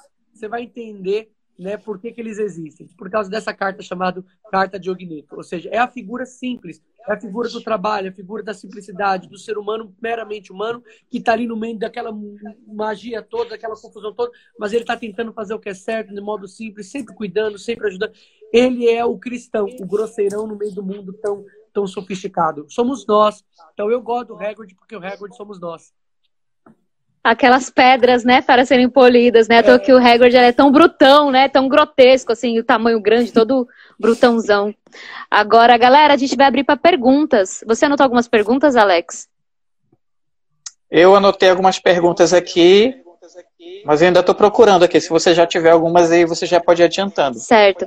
Porque, tipo, muitas das perguntas que o, que o pessoal fez antes, das, antes da live adentrou muito sobre o que o Padre Bruno foi abordando na questão da magia, que é sempre o ponto principal. É, no principal começo da live, né? Que a gente estava conversando lá. É, no começo da live, o Padre respondeu de forma muito explícita, muito limpa, muito clara assim, para quem chegou depois, quem tiver com essas dúvidas ainda sobre bruxaria, não bruxismo, bruxaria.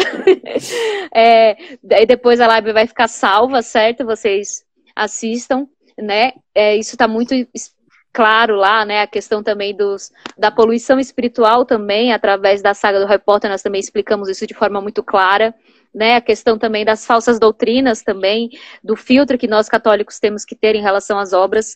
Todas essas perguntas que vocês fizeram já foram respondidas no início da live, tranquilo? Se alguém quiser fazer mais alguma pergunta, Alex, tu achou alguma? Eu achei uma aqui, tá? É da nossa, da, acho que da nossa última caixinha agora também. Tem alguma coisa a ver com aquilo que a gente também estava conversando no, no início da live, mas a gente pode dar uma, uma reforçada também. Que a questão é a seguinte: é, dentro de Harry Potter, a fronteira entre o bem e o mal, ela é clara? Sim. Inclusive, é uma das frases se eu me recordo é, do próprio Dumbledore, eu não lembro se é o Dumbledore que fala isso, mas acho que é o Dumbledore que ele coloca.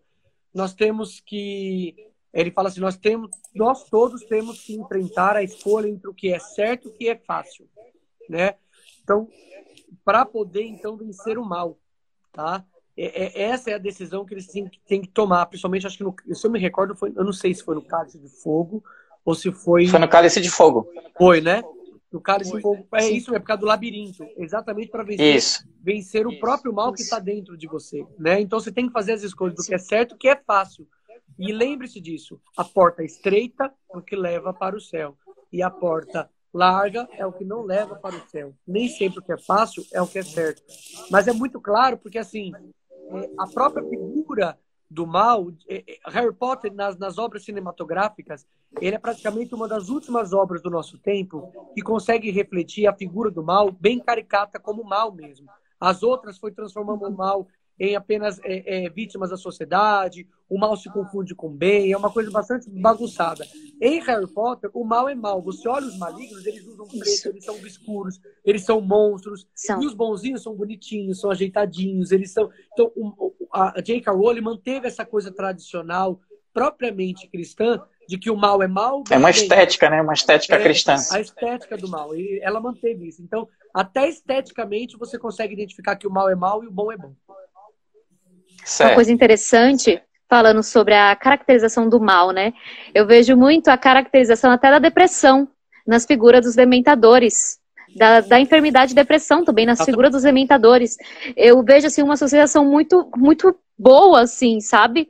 É, porque eles sugam a felicidade, que a depressão ela faz isso conosco, né? Ela uhum. suga toda a felicidade, toda a vontade de viver, toda a energia. E os dementadores fazem isso. Isso é uma associação perfeita que a que a escritora conseguiu fazer também até na representação dos dementadores. Não é à toa que na, em Azkaban, todos os prisioneiros se tornam totalmente depressivos, né? Porque os dementadores vão lá sugando todas as memórias felizes, deixando ele inertes, é, enfim, naquele ambiente, né? Todos os bruxos do mal, assim. Eu acho muito boa essa, isso tudo, né?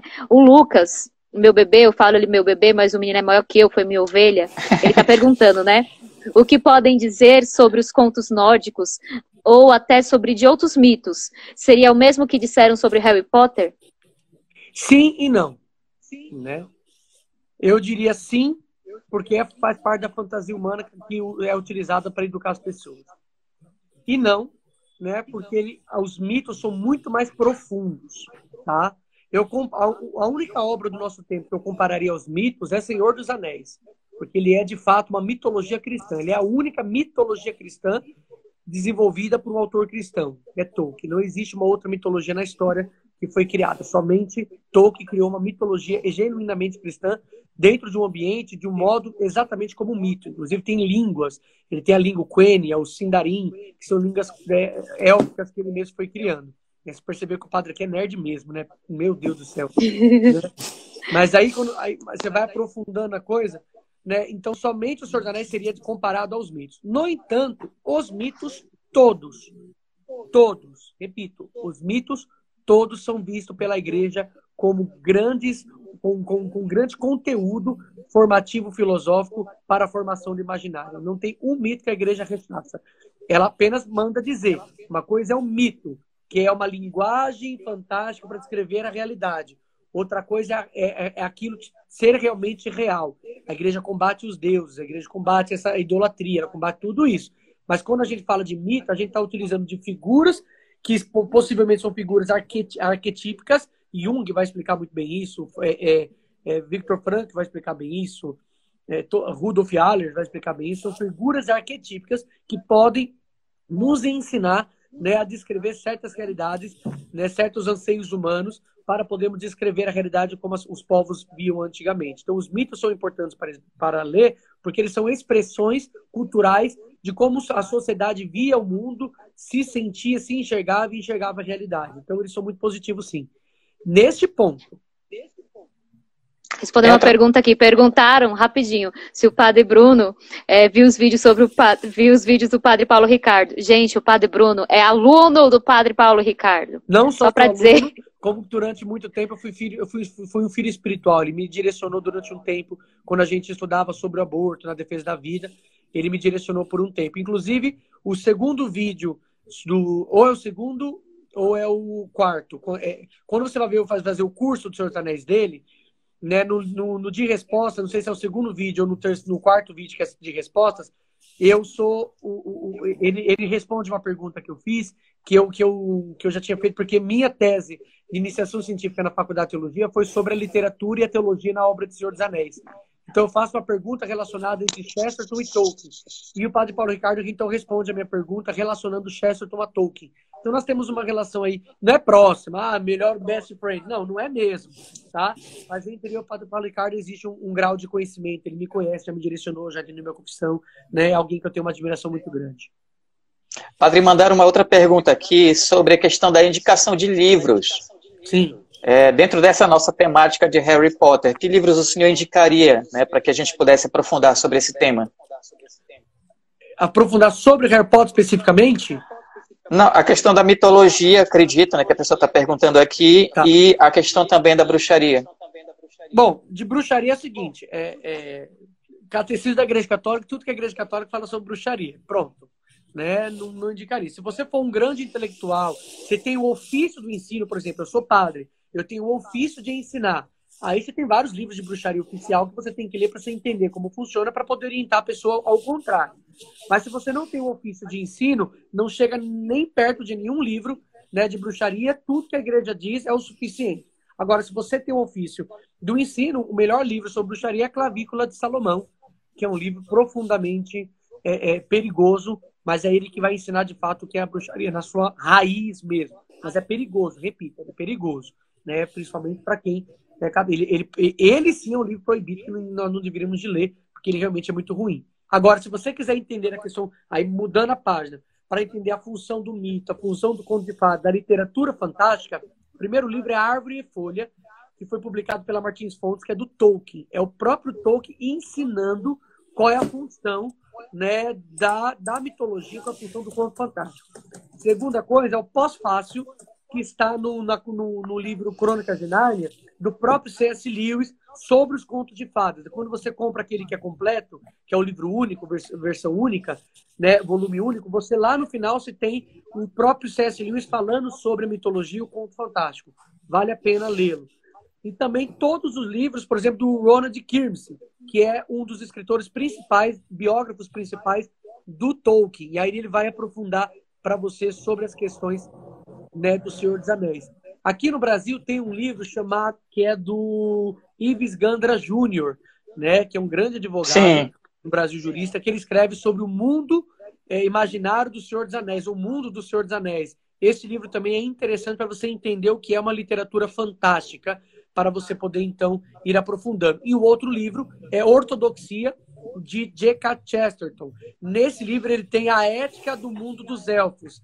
Neste capítulo, a ética do mundo dos elfos, você vai encontrar então ele explicando por que, que a mitologia, o conto de fadas e o conto fantástico, eles são importantes para a formação do imaginário, tá? É, é, é isso. Pronto. Gente, só para assim, esclarecer fizeram uma aqui, tá? pergunta tá? aqui. Ah, esclareça, Alex, antes de eu falar Não, uma A questão do pessoal está perguntando aqui se a gente vai né, é, repassar a questão dos nomes dos livros. Gente, a live vai ficar salva, tá? A nossa live aqui do Shalom Geeks é essa aqui tá? Sobre Harry Potter, a gente vai salvar ela. E aí você pode depois, né, que você for né, assistir novamente, né, pegar a referência dos livros aí, porque a gente não tem como agora né, é, colocar eles aqui, todos eles para vocês, tá bom? É, perguntaram aqui no privado a questão dos dos patronos parecidos com o anjo da guarda. Eu creio que sim. Eu vejo uma semelhança muito grande, né, na luta contra o mal. O patrono sempre é lançado quando vem um poder muito mal, muito forte. E o anjo da guarda ele tem esse poder de nos defender, né? Se eu tiver errôneo em alguma parte, vocês me corrijam, né? Mas não, eu, eu creio é leitura, particularmente o, que sim. Olha, Mônica, é, não é na questão de estar certo ou errado, é uma leitura que você faz. Né? É assim, não é a sim. intenção da autora. Né? A, a, a. Rowling não tem intenção de dizer que os patronos são os anjos da guarda.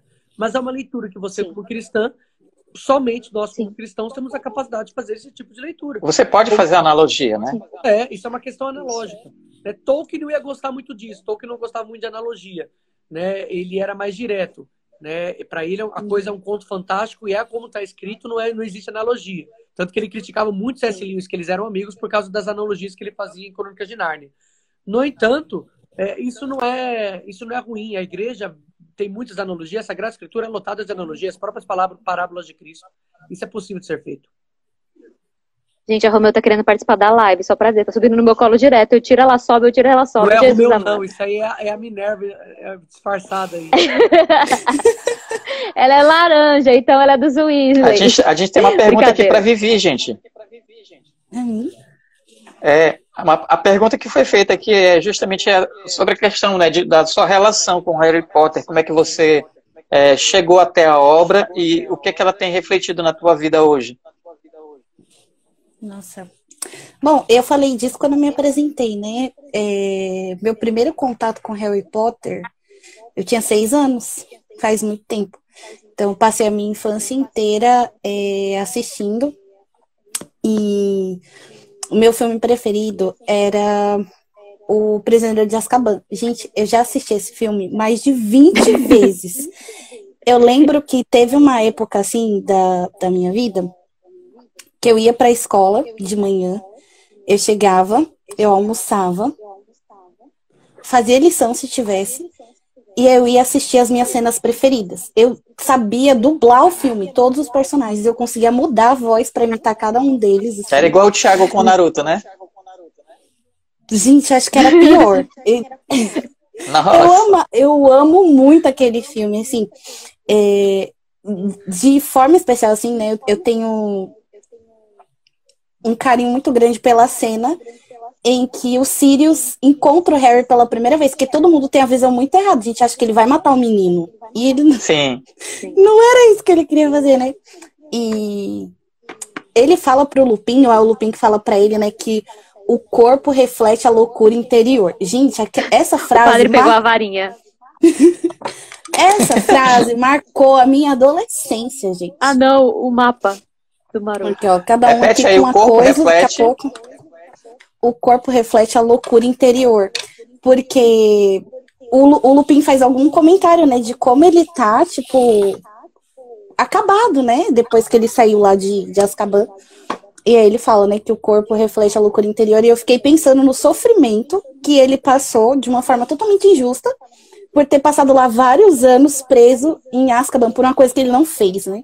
Exatamente. Assim, meu Deus, esse homem, ele tinha uma convicção tão clara de que ele não tinha culpa que foi isso que manteve ele vivo.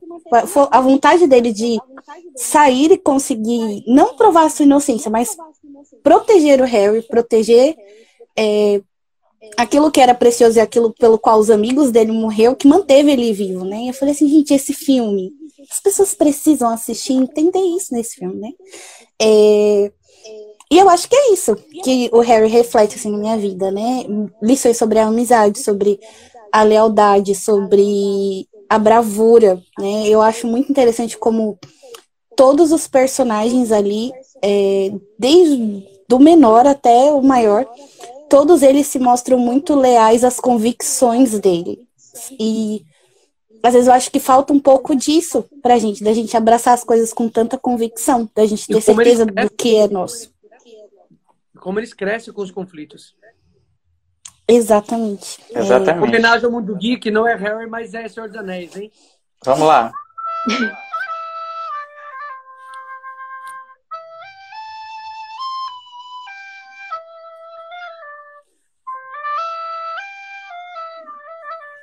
Opa, foi igual o vídeo do YouTube agora. Pronto.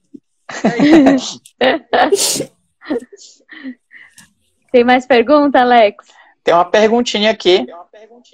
Você acha que depois de Harry Potter aumentou a curiosidade e a busca de jovens pelo ocultismo e a nova era? Sim. Também acho. Sim, e é por isso, e é por isso que nós precisamos falar sobre Harry Potter, para poder orientar esses jovens que podem ter se perdido nesse ocultismo e como a igreja sabiamente consegue responder a essa busca. É por isso que, em vez da gente sair demonizando tudo, a gente tem que dar uma resposta sensata e convincente. Porque senão, enquanto a gente fanaticamente vai dizer que tudo é do demônio, eles vão estar tá vendo os bonitões falando coisas bonitinhas que vai estar tá enganando eles, e a gente está aqui falando que é coisa do demônio, mas afastando do que é atraindo. Nós temos que aprender. É uma coisa que particularmente me incomoda é justamente isso. É, por exemplo, é, a gente estava falando né, sobre a live, a questão de muitas vezes é, sempre em, querer encontrar um aspecto negativo dentro de uma obra sem aprofundar, né, sem ler sobre a obra, sem conhecer sobre a obra.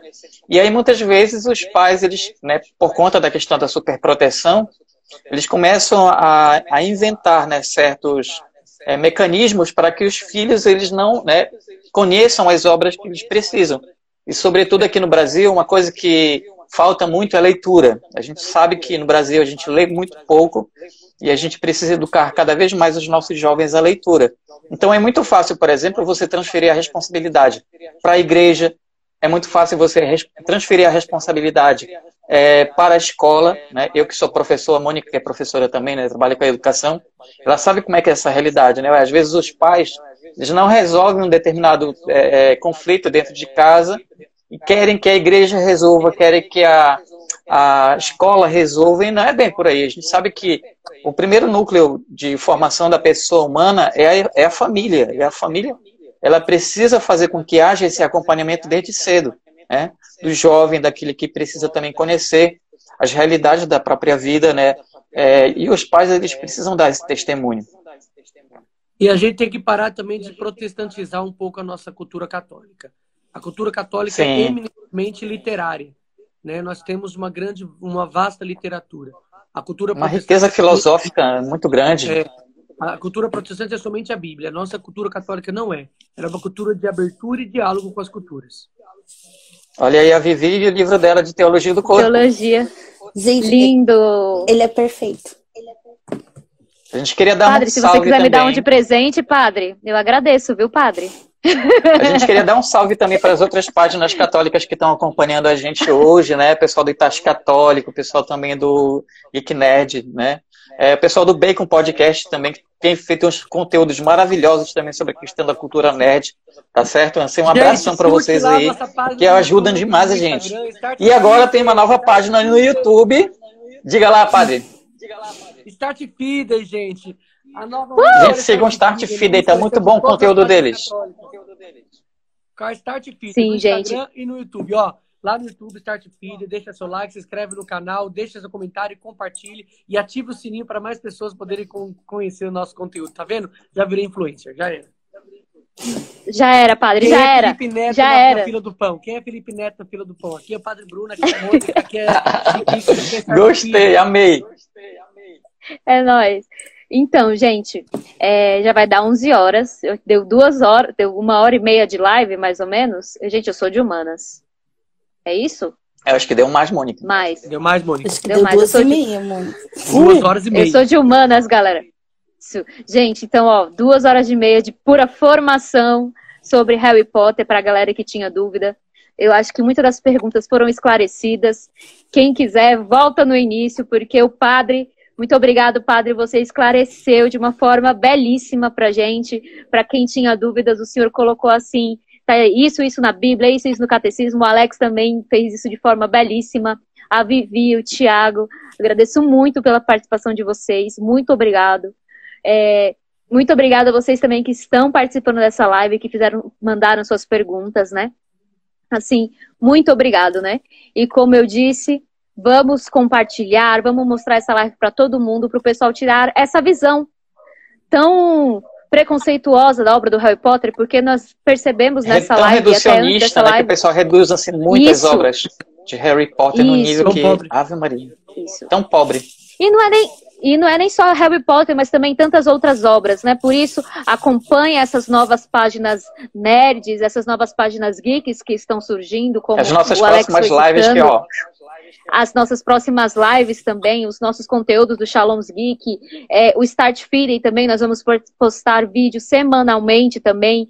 Eu estou lá com o Padre Bruno, lá com uma galera muito top também, e vamos também tratar sobre esses assuntos também, trazendo te teologia, é, tudo também de forma bem da hora. Vocês perceberam que o Padre Bruno, ele, ele é assim, ele é assim em tudo que é lugar, gente. Pelo amor de Deus, segura esse homem, que ele não para. Ele é ligado 220. Mas é, é assim mesmo, entendeu? Eu já arrumei o e muito obrigado. Mônica, arrumei o slogan. Além do start na sua vida, tem um novo slogan pra gente, hein? Porque Ai, Jesus, é, ele não para! Eu falei na missa agora, eu falei, gente, acessa lá, no final da missa deixei o recado, pedi pro povo curtir lá nossa página e falei, porque uh -huh. os nerds têm direito ao céu. Olha aí. Nossa, uh, nossa! Arrasou! Nossa, cara! Nossa! Os nerds têm direito Mas assim, muito obrigada, gente. Muito obrigada mesmo. Agradeço demais de coração a vocês. Padre, não poderíamos terminar essa live sem pedir a sua bênção para nós, né? Amém. Sem pedir que o Senhor nos abençoe, né?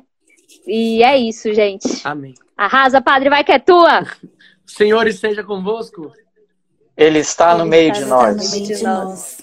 Pela intercessão de São João Maria Venei, padroeiro dos padres, de São Padre Pio, de São de Beato Carla Curtis, desça sobre cada um de vós, sobre vossas famílias, sobre os pais, a bênção, a saúde, a direito e a proteção do Deus Todo-Poderoso, o Pai e o Filho e o Espírito Santo. Amém. Amém. Glorificar o Senhor com vossas vidas, irmãos e irmãs, e em paz, que o Senhor vos acompanhe. Graças a Deus. Graças a Deus. Padre, muito obrigado pela sua presença, obrigado pela Amém. sua participação aqui na nossa live também. É, gente, se vocês não conhecem ainda, tá bom? É, o, o Instagram do Padre, tá bom? A gente vai deixar ele também, tá lá dentro da nossa, do nosso perfil. Você pode é seguir, você pode acompanhar tudo, tá bom? É, e o padre ele também faz um ele tem um canal de frente com o padre que ele fala semanalmente também com vários cantores católicos, vários teólogos, né, várias pessoas importantes. Essa semana ele falou com uma uma moça falando sobre ideologia de gênero, que foi muito bom, né? Tá lá também no canal dele, do YouTube. E vão lá, né? Curtir, seguir, compartilhar o Padre Fábio. O Padre Fábio, meu Deus, Jesus, de onde eu tirei Padre Fábio? É do Padre Fábio de Melo, perdão. É, né? foi, foi bem isso. Ah, enfim, gente, é liberdade aqui. Fiquem em paz, tá bom? O Padre Bruno, tá bom? E fiquem ligados nas próximas lives do Shalom's Geek. E é nós e, e, e, vão lá no YouTube, galera. Assistam Start Feeding, que tá top. Gente, os desenhos foram o Padre Bruno que fez. Quando ele fala que ele manja de desenho, não é brincadeira. Só pra dizer, viu? Tchau, galera. Tenham uma boa noite. É nóis. Tchau, tchau, gente. Deus abençoe. Deus abençoe. Tchau, Amém. tchau.